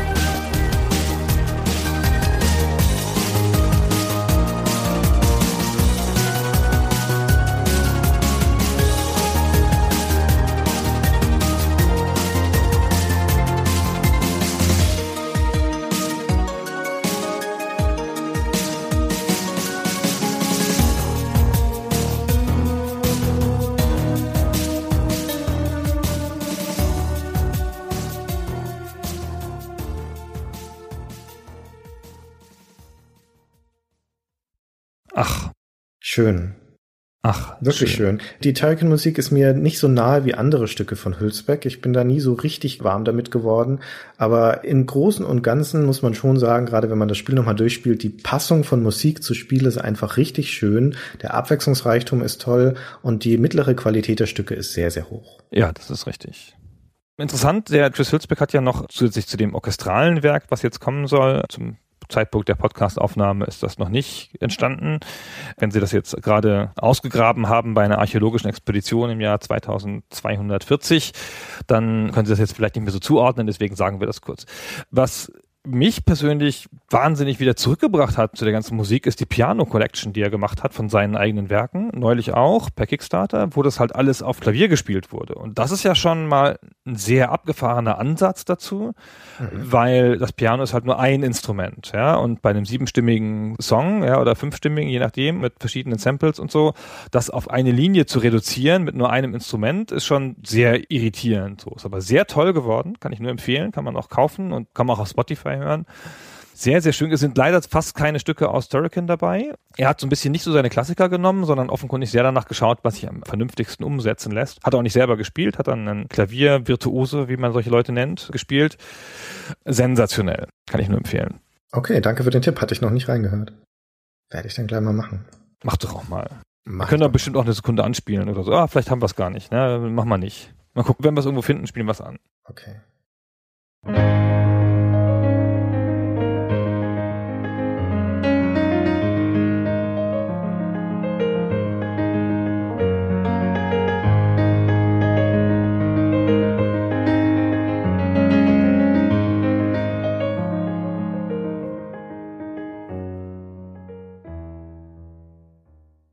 Aber bevor wir zum zweiten Teil kommen, muss ich noch eine, eine Sache musst du mir noch erklären an Turrican, als der ausgewiesene Turrican-Experte, der du bist, weil das ist was, was ich nicht so richtig begreife. Wir haben noch nicht über die Waffen gesprochen. Und Turrican hat meiner Einschätzung nach ohne Zweifel eine der coolsten Waffen der Heimcomputergeschichte in diesem Blitzstrahl der eine jederzeit aktivierbare Waffe ist. So ein langgezogener Blitzstrahl, den man 360 Grad rotieren kann um den Teilken. Mit dem man alles wegbrennt, was da in diesen Strahl dann reinläuft. Und du kannst ihn, wie gesagt, immer benutzen und durch Bonussymbole wird er dann einfach länger und reicht dann fast über den ganzen Bildschirm. Also der ist unbestritten cool, ist auch toll, den zu nutzen. Auch das wieder ganz befriedigend, ja, weil der halt richtig stark ist und du brennst dann da Gegner einfach so weg. Und der erste Teil hat noch zwei andere Waffen, nämlich einmal diesen Streuschuss, der super ist, und dann den Laser. Und was ich bis heute nicht so recht begreife, ist, wofür ist der Laser gut? ich, ich weiß nicht, wenn man den Streuschuss hat, wofür braucht man noch den Laser? Ich habe gedacht, der Laser ist einfach nur sozusagen der Gegensatz. So die eine Waffe, die du gar nicht haben willst, die die anderen schöner macht. Ach so. Okay. Ja, das also es muss ja immer eine Piff-Paff-Waffe geben, weißt du so. Also irgendwann hat man ja angefangen, und das kommt aber erst spät in der Geschichte des Spielens, dass man angefangen hat, die Standardwaffe irgendwie so einsetzbar zu machen, dass sie auch super ist. Hm. Aber das ist echt ein spätes Element. Das gab es früher noch nicht. Früher gab es halt die Standardwaffe, das ist alles ganz schlimm, die bringt niemanden um, wir brauchen schnell die nächste Waffe. So, und das ist halt so eine Waffe, die die anderen mächtiger macht, damit man sagen kann, ah, ich habe die bessere Waffe.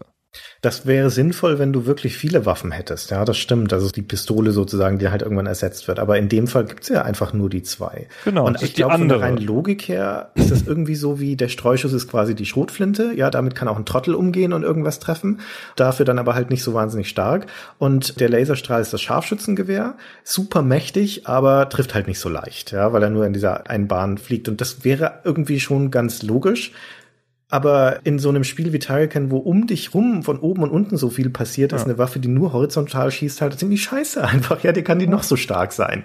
Ja, und deswegen ist der Streuschuss einfach die viel effektivere Waffe. Zumindest so wie ich das spiele. Also du bewegst dich ja relativ viel hoch und runter und davon profitiert der Streuschuss natürlich wahnsinnig. Ja, genau. Vielleicht ist der Laser auch einfach eine misslungene Waffe. Ja, ist ja jetzt auch nicht ausgeschlossen, dass man sich halt gedacht hat, der wird für andere Sachen eingesetzt. Ich würde auch immer mit dem Streuschuss schießen. Es ist ja nicht verwunderlich, dass sie ihn im zweiten Teil dann auch prompt geändert haben. Also zumindest ja. insofern, dass er durch seine Aufrüststufen sozusagen dann einfach viel breiter wird, bis er dann irgendwann genauso hoch ist wie die Figur Tarkin selbst und damit also dann richtig viel abdeckt. Und damit wird er dann auf einmal wieder nützlich. Und praktisch, um noch die Tradition zu wahren, haben sie dann eine dritte Waffe im zweiten Teil eingebaut, den sogenannten Bounce-Schuss, der noch viel nutzloser ist. Und das ist eine der dümmsten Waffen in der ganzen Heimcomputer Jump'n'Run-Geschichte, ja, wo der Blitz eine der besten ist. Ich begreife das einfach nicht. Für mich ist den Bounce zu bekommen ein Grund, das Level abzubrechen ja, und nochmal von vorne zu spielen. Der einzige Sinn, den der hat, meiner Meinung nach, ist in den Shooter-Passagen, also wo man als Raumschiff unterwegs ist, weil da, wenn er von den Wänden abprallt, das ist dessen Stärke, ja, das ist so ein Ball. Wenn er von den Wänden abprallt, zerspringt er in kleinere Bälle und die springen dann noch ein bisschen so durch die Gegend. In den normalen Levels ist das total sinnlos, gerade in den offenen Levels, wo es einfach keine Wände gibt, von denen der abprallen könnte. Und nur in diesen Shooter-Passagen, wenn du da irgendwie durch Wandregionen fliegst, dann ist das vernünftig. Aber also so eine dumme Waffe wenn das irgendjemand hört von den Machern von Turrican, das würde mich noch interessieren, was damit bezweckt wurde. Aber das habe ich leider vergessen, den Julian zu fragen. Ist der Laser nicht besser für Bosse? Nee, für Bosse brauchst Aber du nur nicht. den Du triffst ja auch immer mehrere, genau. Ja, das stimmt, brauchst du ja, genau. Und die Granaten ja. halt, das haben wir ja auch noch vergessen zu sagen. Es gibt ja noch so ein paar Extras, ja. Es gibt noch Ja, diese Art Smart Bomb, das ist einfach so eine große Flammenwand, die zu beiden Seiten rausspringt und dann gibt's die Granaten. Wenn du einen Gegner treffen, dann machen sie massig Schaden. Ja, und die Bosse schmeißt er halt einfach mit drei, vier Granaten zu und dann sind die kaputt. Da brauchst du überhaupt keine Waffe. Ja, crazy. Ja, also so in Bezug auf die Spielbalance ist das jetzt nicht so der ganz große Wurf, das Turrican 1 zumindest. Beim zweiten Teil ist es ein bisschen besser. Wie gesagt, bis auf diese Bounce-Waffe. Ah, ich mach das ganze Spiel kaputt. Es ist aber auch natürlich auch ein Spiel, das, wie gesagt, durch diese Freiheit, diese vergleichsweise Freiheit zu den sehr durchorchestrierten japanischen Spielen dieser Art, das muss ja zwangsläufig mehr Situationen erzeugen, in denen Sachen nicht so gut sind oder nicht so gut passen. Oder macht es zumindest ja auch schwieriger zu testen oder so. Hm. Ja, also wäre jetzt auch nicht verwunderlich einfach, wenn da auch mehr Sachen nicht funktioniert haben. Ein Spiel wie R-Type, wenn das ja nicht funktionierende Stellen hat, ist ja gleich das ganze Spiel hin, weil es ja so durchgeht. So, hier Gott, hast halt eine Waffe, die nicht so toll ist, naja. Spielst du drüber weg. Ja. Nimmst eine andere. Ja, möglich. Ne? Also Turrican 2 ist ein knackiges Spiel und meiner Meinung nach auch viel knackiger als der erste Teil aus diversen Gründen. Aber das kann halt dir wirklich das Spiel ruinieren, wenn du die falsche Waffe da nimmst in dem falschen Moment. Gerade wenn erstmal eine Weile lang keine neue mehr kommt. Und ich verstehe auch nicht so ganz, warum man in dem Spiel, das wie ich schon sagte, so viel Wert darauf legt, dass es in alle Richtungen funktioniert, warum man da unbedingt drei Waffen braucht, die alle in der horizontalen funktionieren. Also mit Ausnahme des Streuschusses, der halt wirklich schon einen ordentlichen Winkel abdeckt, aber es wäre doch total logisch, dann eine Waffe zu nehmen, die eher in der vertikalen funktioniert. Aber sowas ist nicht drin.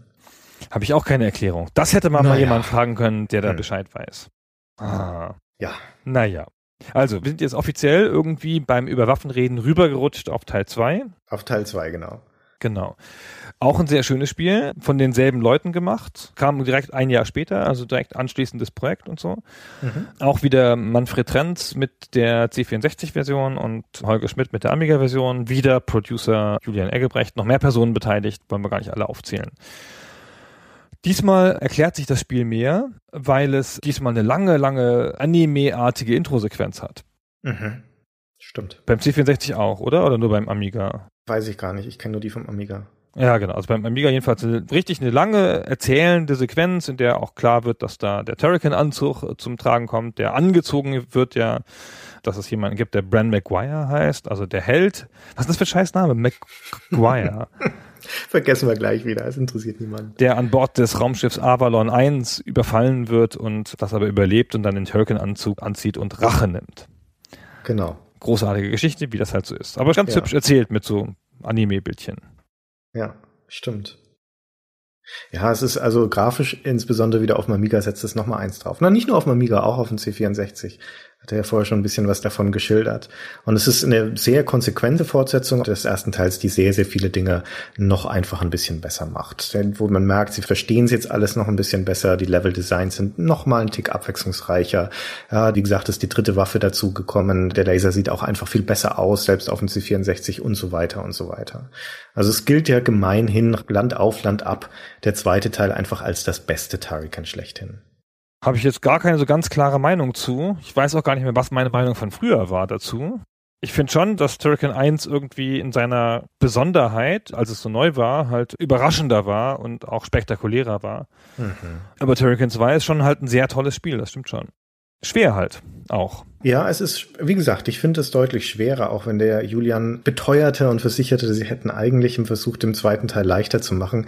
Ich glaube, ein bisschen was hat es auch mit der Steuerung zu tun. Also was du im ersten Teil zum Beispiel einigermaßen häufig hast, ist, dass du auf Plattformen nach oben springen musst, die übereinander liegen und du musst dann aus der Plattform rausspringen zur Seite, dann umdrehen in der Luft, damit du dann oben über der direkt drüber liegenden Plattform landest. Und das ist gerade mit so einem C64 Joystick ein ziemlich diffiziles Manöver. Um ehrlich zu sein, ist es ziemlich scheiß nervig.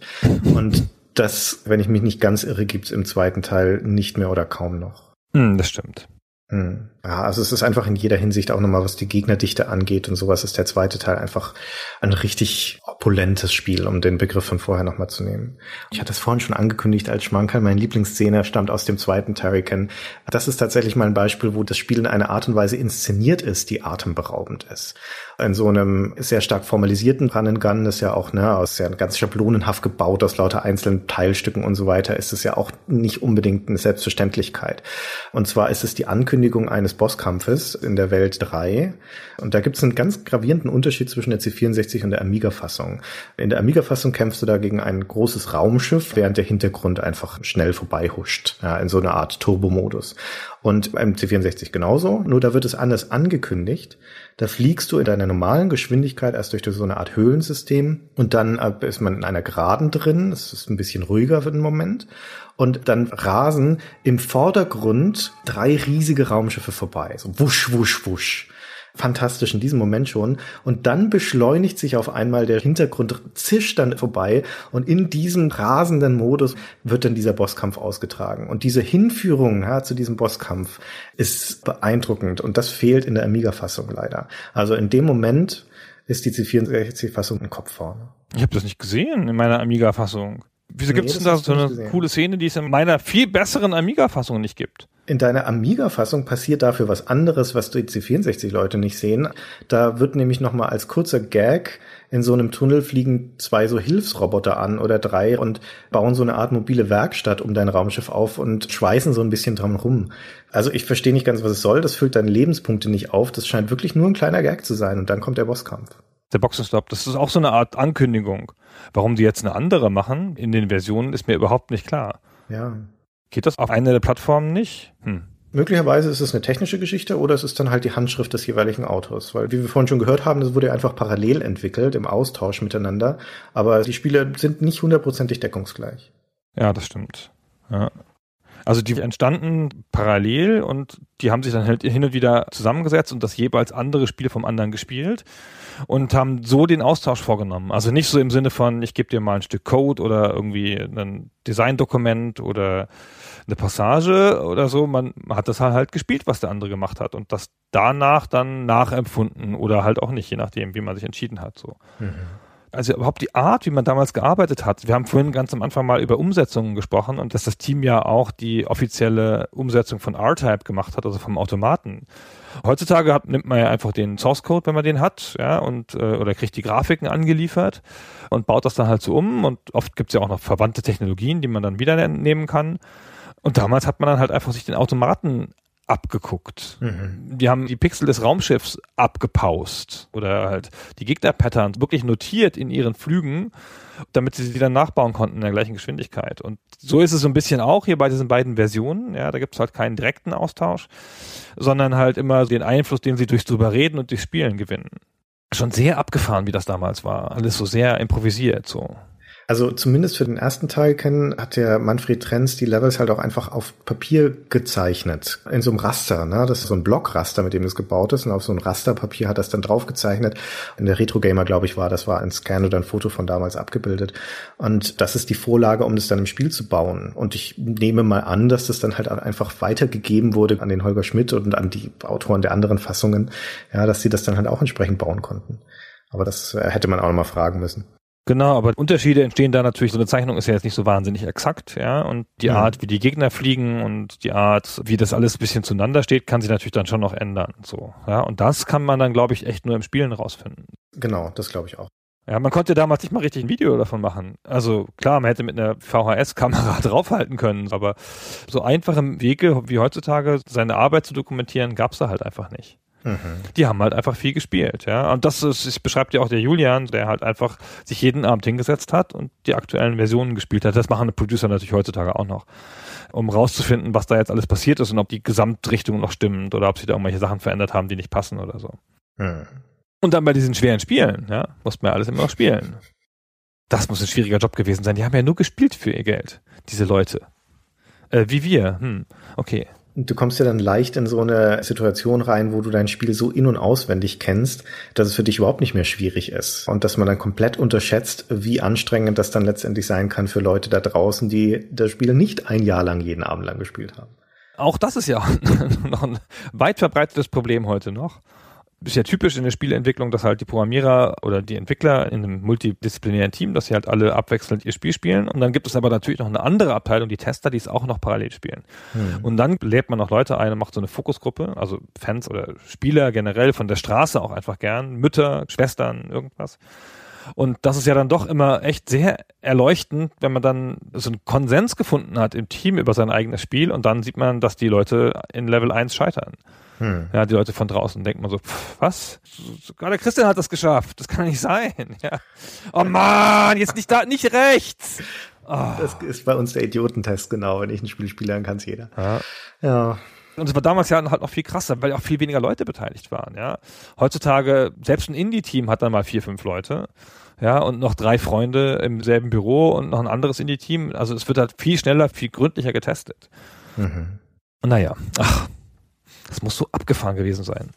Nun ja, und trotzdem sind also wirklich sehr schöne Spiele rausgekommen mit den kleinen Ecken und Kanten, wie wir sie jetzt schon geschildert haben. Und wie ich gerade schon sagte, also gemeinhin gilt das Turrican 2 als das beste Spiel von der äh, Turrican-Serie und eins der besten dieser Zeit, insbesondere auf dem C64. Ich bin sehr unentschieden. Ich finde den ersten Teil, glaube ich, insgesamt ein bisschen besser, aber das ist, ist dann letztendlich Geschmackssache. Aber was ich den Julian auch noch gefragt habe, weil ich sehr neugierig war, ist, wie es dann finanziell aussah na, mit dem Spiel. Es gilt ja als eines der bekanntesten Spieler, als ein Meilenstein, haben wir schon gesagt, insbesondere auch im Ausland einer der wenigen deutschen Titel aus dieser Zeit, der ein richtig hohes Ansehen genießt. Ja, das hat auch im Ausland reihenweise Bestwertungen eingefahren, das Spiel, was für ein deutsches Produkt jener Zeit keine Selbstverständlichkeit war, ganz im Gegenteil. Also extrem hohes Ansehen, fast jeder hat's gespielt, dann müssen sie ja im Geld schwimmen, die Rainbow Arts Leute. Und da sagte der Julian Folgendes dazu. Jeder hat Turrican gespielt. Dafür waren unsere Verkaufszahlen lächerlich. Die Piraterie auf dem Amiga und auf dem C64 hatte einfach ein Ausmaß, das kann sich jemand, der in der Zeit nicht aufgewachsen ist, absolut nicht vorstellen. Die meisten Leute, wenn ich mit irgendjemandem spreche, der Turrican gespielt hat, dann sage ich immer, hattest du denn die Version, wo du die Disk wechseln musstest? Und bis jetzt habe ich ausschließlich, wirklich immer zurückgekriegt, ja klar, natürlich. Und das ist natürlich der Indikator, weil wir hatten diesen Trick gefunden, wie du auf eine offiziell hergestellte Diskette mehr auf den Speicher draufgekriegt hast, als ein normales Amiga-Laufwerk je schreiben könnte. Das heißt also, Turrican 1 und Turrican 2 waren komplett eine Diskette, damit es halt so konsolenmäßig wie nur möglich ist. Kein Disketten austauschen und dieser ganze Mumpel. Und es war natürlich unser Kopierschutz, weil wir wussten ganz genau, wenn die das cracken, damit jemand das dann auf seinem heimischen Amiga kopieren kann, müssen sie das Spiel aufschneiden und müssen praktisch künstliche Diskettenwechsel reinmachen und müssen das Ganze auf zwei Disketten machen. Ist natürlich auch genau passiert. Und deswegen, also finanziell waren die Turricans, klar natürlich, da war ein Profit drin, aber kein großer. Also wir sind alle miteinander nicht reich geworden. Wenn die Konsolen nicht gekommen wären, glaube ich nicht, dass wir uns dazu entschieden hätten, alle miteinander unser Studium abzubrechen und im Prinzip eine Zukunft und eine Lebenskarriere in Spielen zu sehen. Ich glaube, wenn die Entscheidung hätte gemacht werden müssen auf der Basis vom Amiga und von den Verkaufszahlen von Turrican 1 und Turrican 2, dann hätten wir es nicht gemacht. Naja, das ist ja jetzt auch nicht so überraschend, wie man es gehört hat. Gerade die Amiga-Problematik. Und man kann sich ja selber zurückerinnern, ich hatte auch nicht so viele Originale. Hm. Muss ich ja leider auch zugeben, ja. Ich war halt Teil dieser Zeit so und weiß ich jetzt gar nicht, wie viele Originalspiele ich damals gekauft habe. Schon, glaube ich, deutlich mehr als der Durchschnitt. Aber so richtig viele waren es nicht. Man hatte ja immer guten Zugriff auf alles. Mhm. Das ist schon fies für die Plattform. Und mit das Interessanteste ist dann dieser letzte Satz oder die letzte Passage, die Julian gesagt hatte, dass sie sich dann umorientiert haben auf die Konsolen. Denn, denn Turrican ging ja noch weiter. Ne? Also für mich ist es nach dem zweiten Teil im Prinzip aus dem Blick verschwunden. Ja, ich habe nie ein anderes Turrican gespielt, aber es gibt ja noch diverse. Es gibt dann noch das Turrican 3 beziehungsweise Mega Turrican. Das ist noch auf dem Amiga erschienen, aber eigentlich war das bereits eine Entwicklung für den Mega Drive. Also da hatten sie bereits diese Konsequenz gezogen, jetzt Konsolen. Und auf dem Mega Drive und dann vor allem auf dem Super NES gab es dann noch zwei Ausgaben von Super Turrican. Die habe ich nie gespielt. Das Amiga-Spiel habe ich gespielt, das Dreier, aber ich habe nur noch ganz dünne Erinnerungen daran. Hm. Von Super Turrican hatte ich noch nicht mal gehört, um ehrlich zu sein. Ja, also das war für mich auch eine neue Information, aber in die Mitte der 90er rein war Turrican also auch international auf den Konsolen durchaus präsent, aber in einer dann sich langsam wandelnden Form. Und die Geschichte ist auch ganz spannend, die der Julian da erzählt hat, insbesondere deswegen, weil sie halt auch ein Schlaglicht darauf wirft, warum Turrican dann irgendwann von der Bildfläche verschwunden ist und warum diese Super Turricans längst nicht mehr das Standing hatten wie die vorherige Serie und warum es heute auch kein Turrican mehr gibt. Und er erzählt also hier über den inhaltlichen Wandel, der ihnen dann quasi aufgezwungen wurde. Bei den späteren Turricans, auf der einen Seite sind wir linearer geworden, weil halt die Publisher gesagt haben, wenn ihr in den USA auch was verkaufen wollt, dann müsst ihr die Spiele mehr linear machen. Also wir haben zum Beispiel, nachdem Super Turrican auf dem SNES e rauskam, haben wir das Pushback gekriegt, dass wir viel mehr Einheiten hätten verkaufen können, wenn das Spiel linearer gewesen wäre, so wie Contra. Daher kam dann Super Turrican 2, was natürlich eine einzige große praktisch Hommage an das japanische Spieldesign war und wirklich 100%ig funktioniert wie ein Contra. Ich glaube, wir haben nicht einen einzigen wirklich freien Level da drin. Auch zum Beispiel bei Mega Turrican auf dem Mega Drive ich glaube, da sind zwei Levels oder sowas. Ich kann mich nicht mehr genau erinnern. In der ersten Welt, die im Prinzip wie klassische Turrican-Levels waren, da haben wir so viel Druck gekriegt von Sony Publishing und auch von unserem amerikanischen Publisher Data East, weswegen wir dann im Endeffekt diese typischen Turrican-Level als Geheimlevel versteckt haben. In der Amiga-Version des Spiels, Turrican 3, haben wir die dann praktisch wieder geöffnet und sie sind im normalen Spieleablauf drin. Aber wie gesagt, also diese Geschichte mit diesem komplett freien und dass du dir die Levels komplett erschließen musst im Prinzip, das hat nicht gerade zu viel Gegenliebe geführt. Was ironisch ist, weil heutzutage ist das das Einzige, was gerade Turrican 1 und Turrican 2 und Super Turrican halt absetzt von allem anderen da draußen. Also ein Abschied von dem Alleinstellungsmerkmal der Serie letztendlich, nämlich dem offenen Spieldesign, der offenen Spielwelt.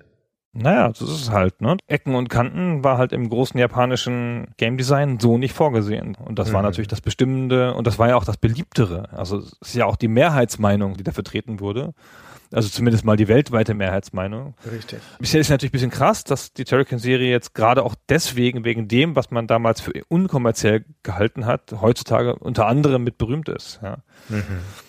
Und es war, wie wir vorhin schon angedeutet haben, ein bisschen prophetisch, ja, weil letztendlich heutzutage ist das wieder ein ganz großes Ding und Shooter, die etwas offener angelegt sind oder Jump'n'Runs, die etwas offener angelegt sind, hätten heutzutage mit Sicherheit wieder ein breiteres Publikum, als das offensichtlich damals Mitte der 90er der Fall war. Das stimmt. Das gibt's ja manchmal, ne, dass so einzelne Entwicklungen ihrer Zeit voraus sind oder in ihre Zeit einfach nicht so gut passen. Und vielleicht war das irgendwas, ja. Ja, wie bitter das ist, ja, wie bitter das ist, dass du dein zentrales Element, das dich so aus der Masse heraushebt und das letztendlich auch die Bedeutung und den Ruhm von Tarikan ganz wesentlich mit ausmacht, dass das gleichzeitig dann der Hemmschuh ist, zumindest in dieser Periode, in dieser Zeit, der verhindert, dass es sich auf der internationalen Bühne ausbreiten kann. Vielleicht ist es auch der Tatsache geschuldet, dass das ein junges deutsches Team ist.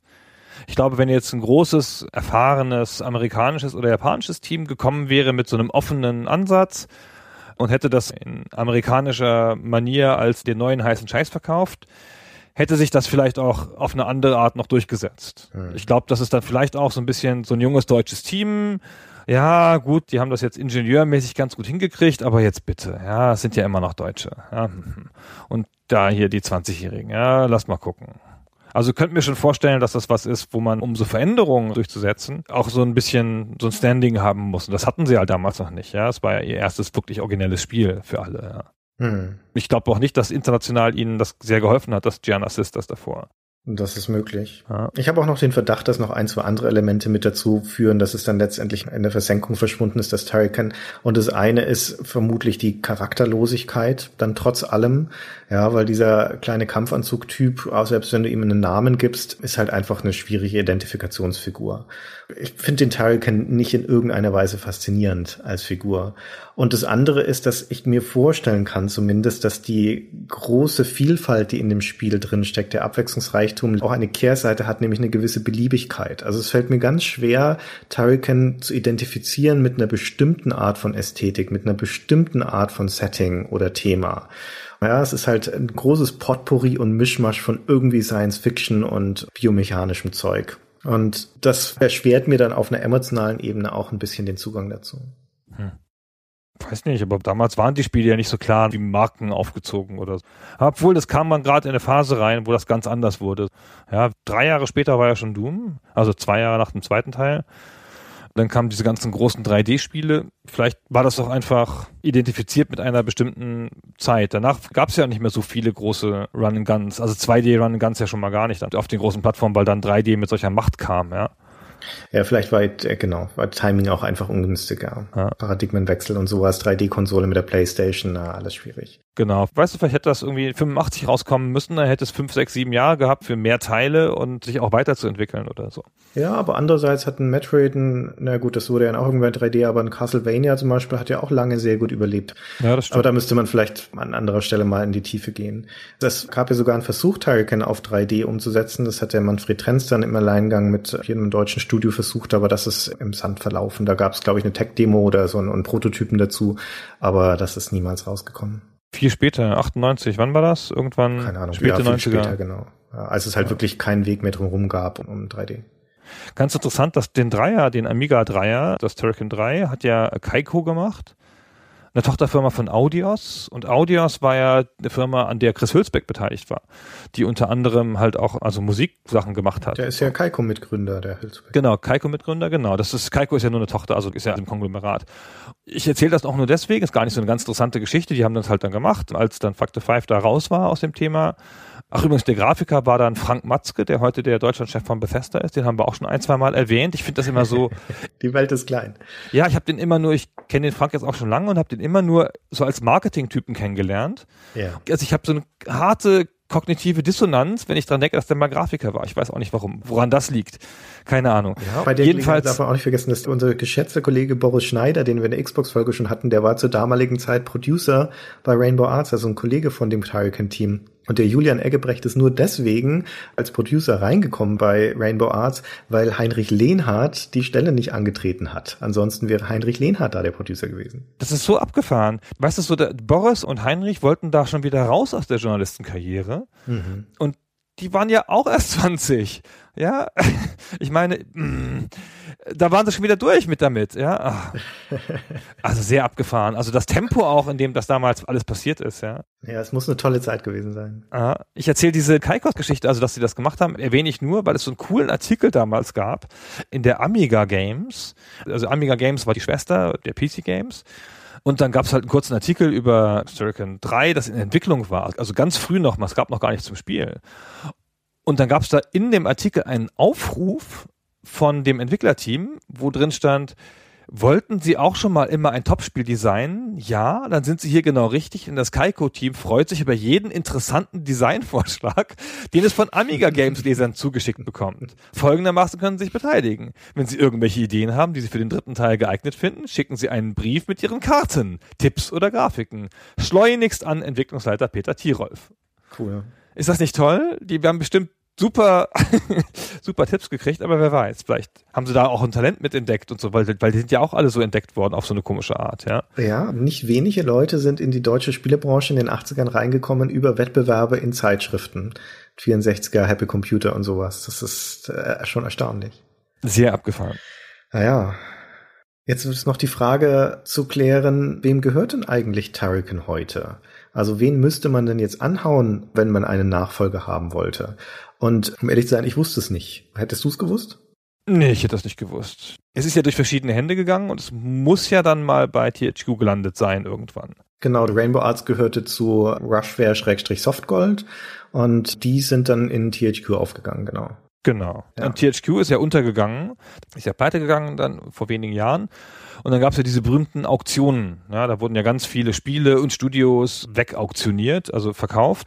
Hier die Koch Media hat ja dann ein ganzes Studio gekauft zu der Zeit und die Rechte an der Homefront-Serie und alle möglichen Sachen sind da gelaufen. Ich habe da aber in dem Zusammenhang nie was von den Rainbow Arts Sachen gehört. Wahrscheinlich, weil die so bedeutungslos waren. Ja, oder weil sie gar nicht erst da angeboten wurden. Aber der Julian Eggebrecht, der konnte uns da zum Glück mehr dazu erzählen. Und so schaut's heutzutage aus mit den Turrican-Rechten. Als THQ pleite gegangen ist. Der letzte THQ-President war ja Jason Rubin von ursprünglich Naughty Dog. Das heißt also, ich habe ihn angerufen und habe gesagt, hey, euch gehört ja auch alles, was damals mal zu Rainbow Arts und Softgold gehörte.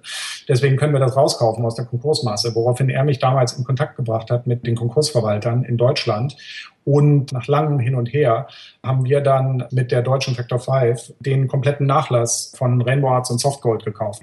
Und die ganzen Trademarks dazu, unter anderem natürlich auch Turrican und alles, die gehören heutzutage uns. Und die Intention ist, dass wir im Prinzip eine neue Rainbow Arts gründen und dass wir an die Rainbow Arts dann von der Factor 5 Seite zum Beispiel auch die Terrakin Lizenz geben. Manfred ist auch an Bord. Das heißt, wenn wir was Neues machen würden mit Terrakin, dann hätte man wirklich auch alle miteinander, und das Chris Hülsbeck bedrängt mich schon, bedrängt ist das falsche Wort.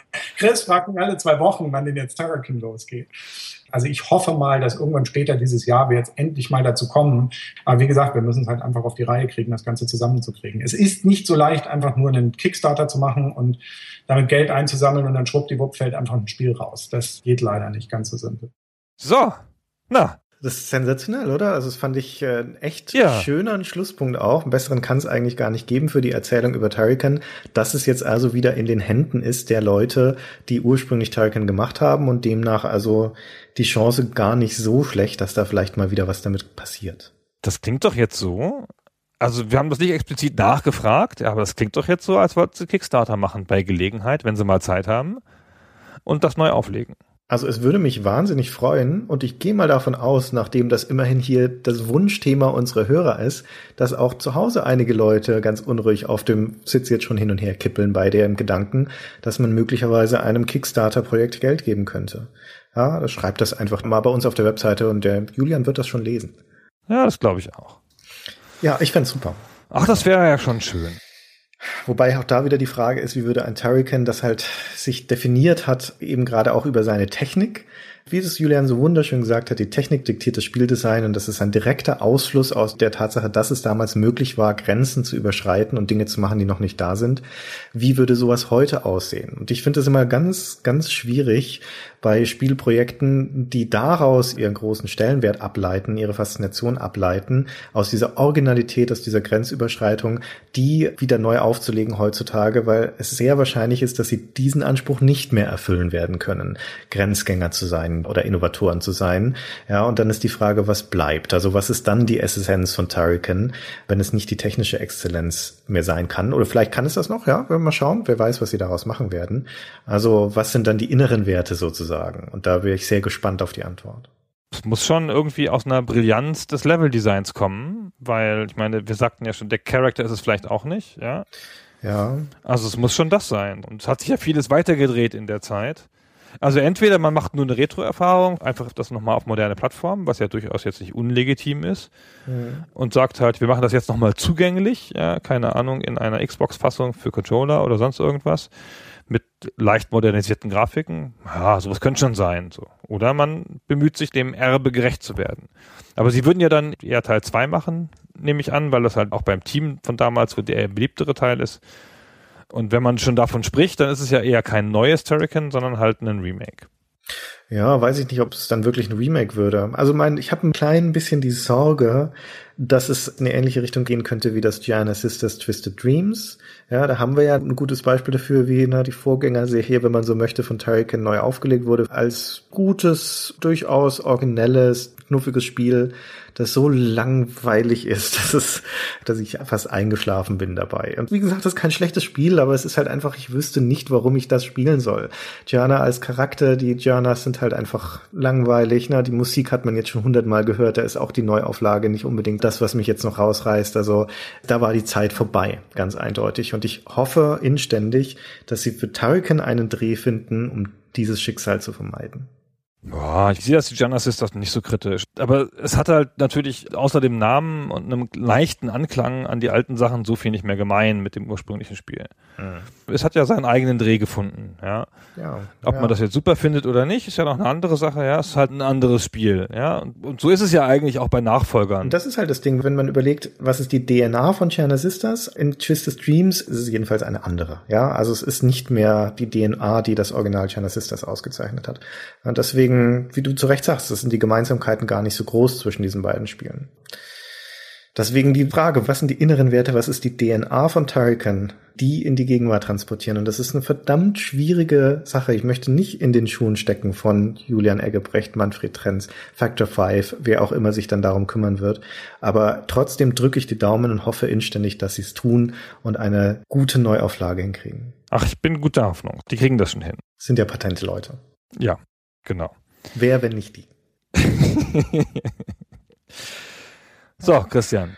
Ja, genau. Jetzt haben wir es einigermaßen erschöpfend behandelt. Die Konsolenversionen sind ein Tick kurz gekommen vielleicht, aber die haben wir auch gar nicht so intensiv gespielt, weil ich habe Hm. ja sehr viel auf dem Amiga gespielt und der Christian hat es ja auf dem C64 und auf dem PC gespielt, sehr lustig.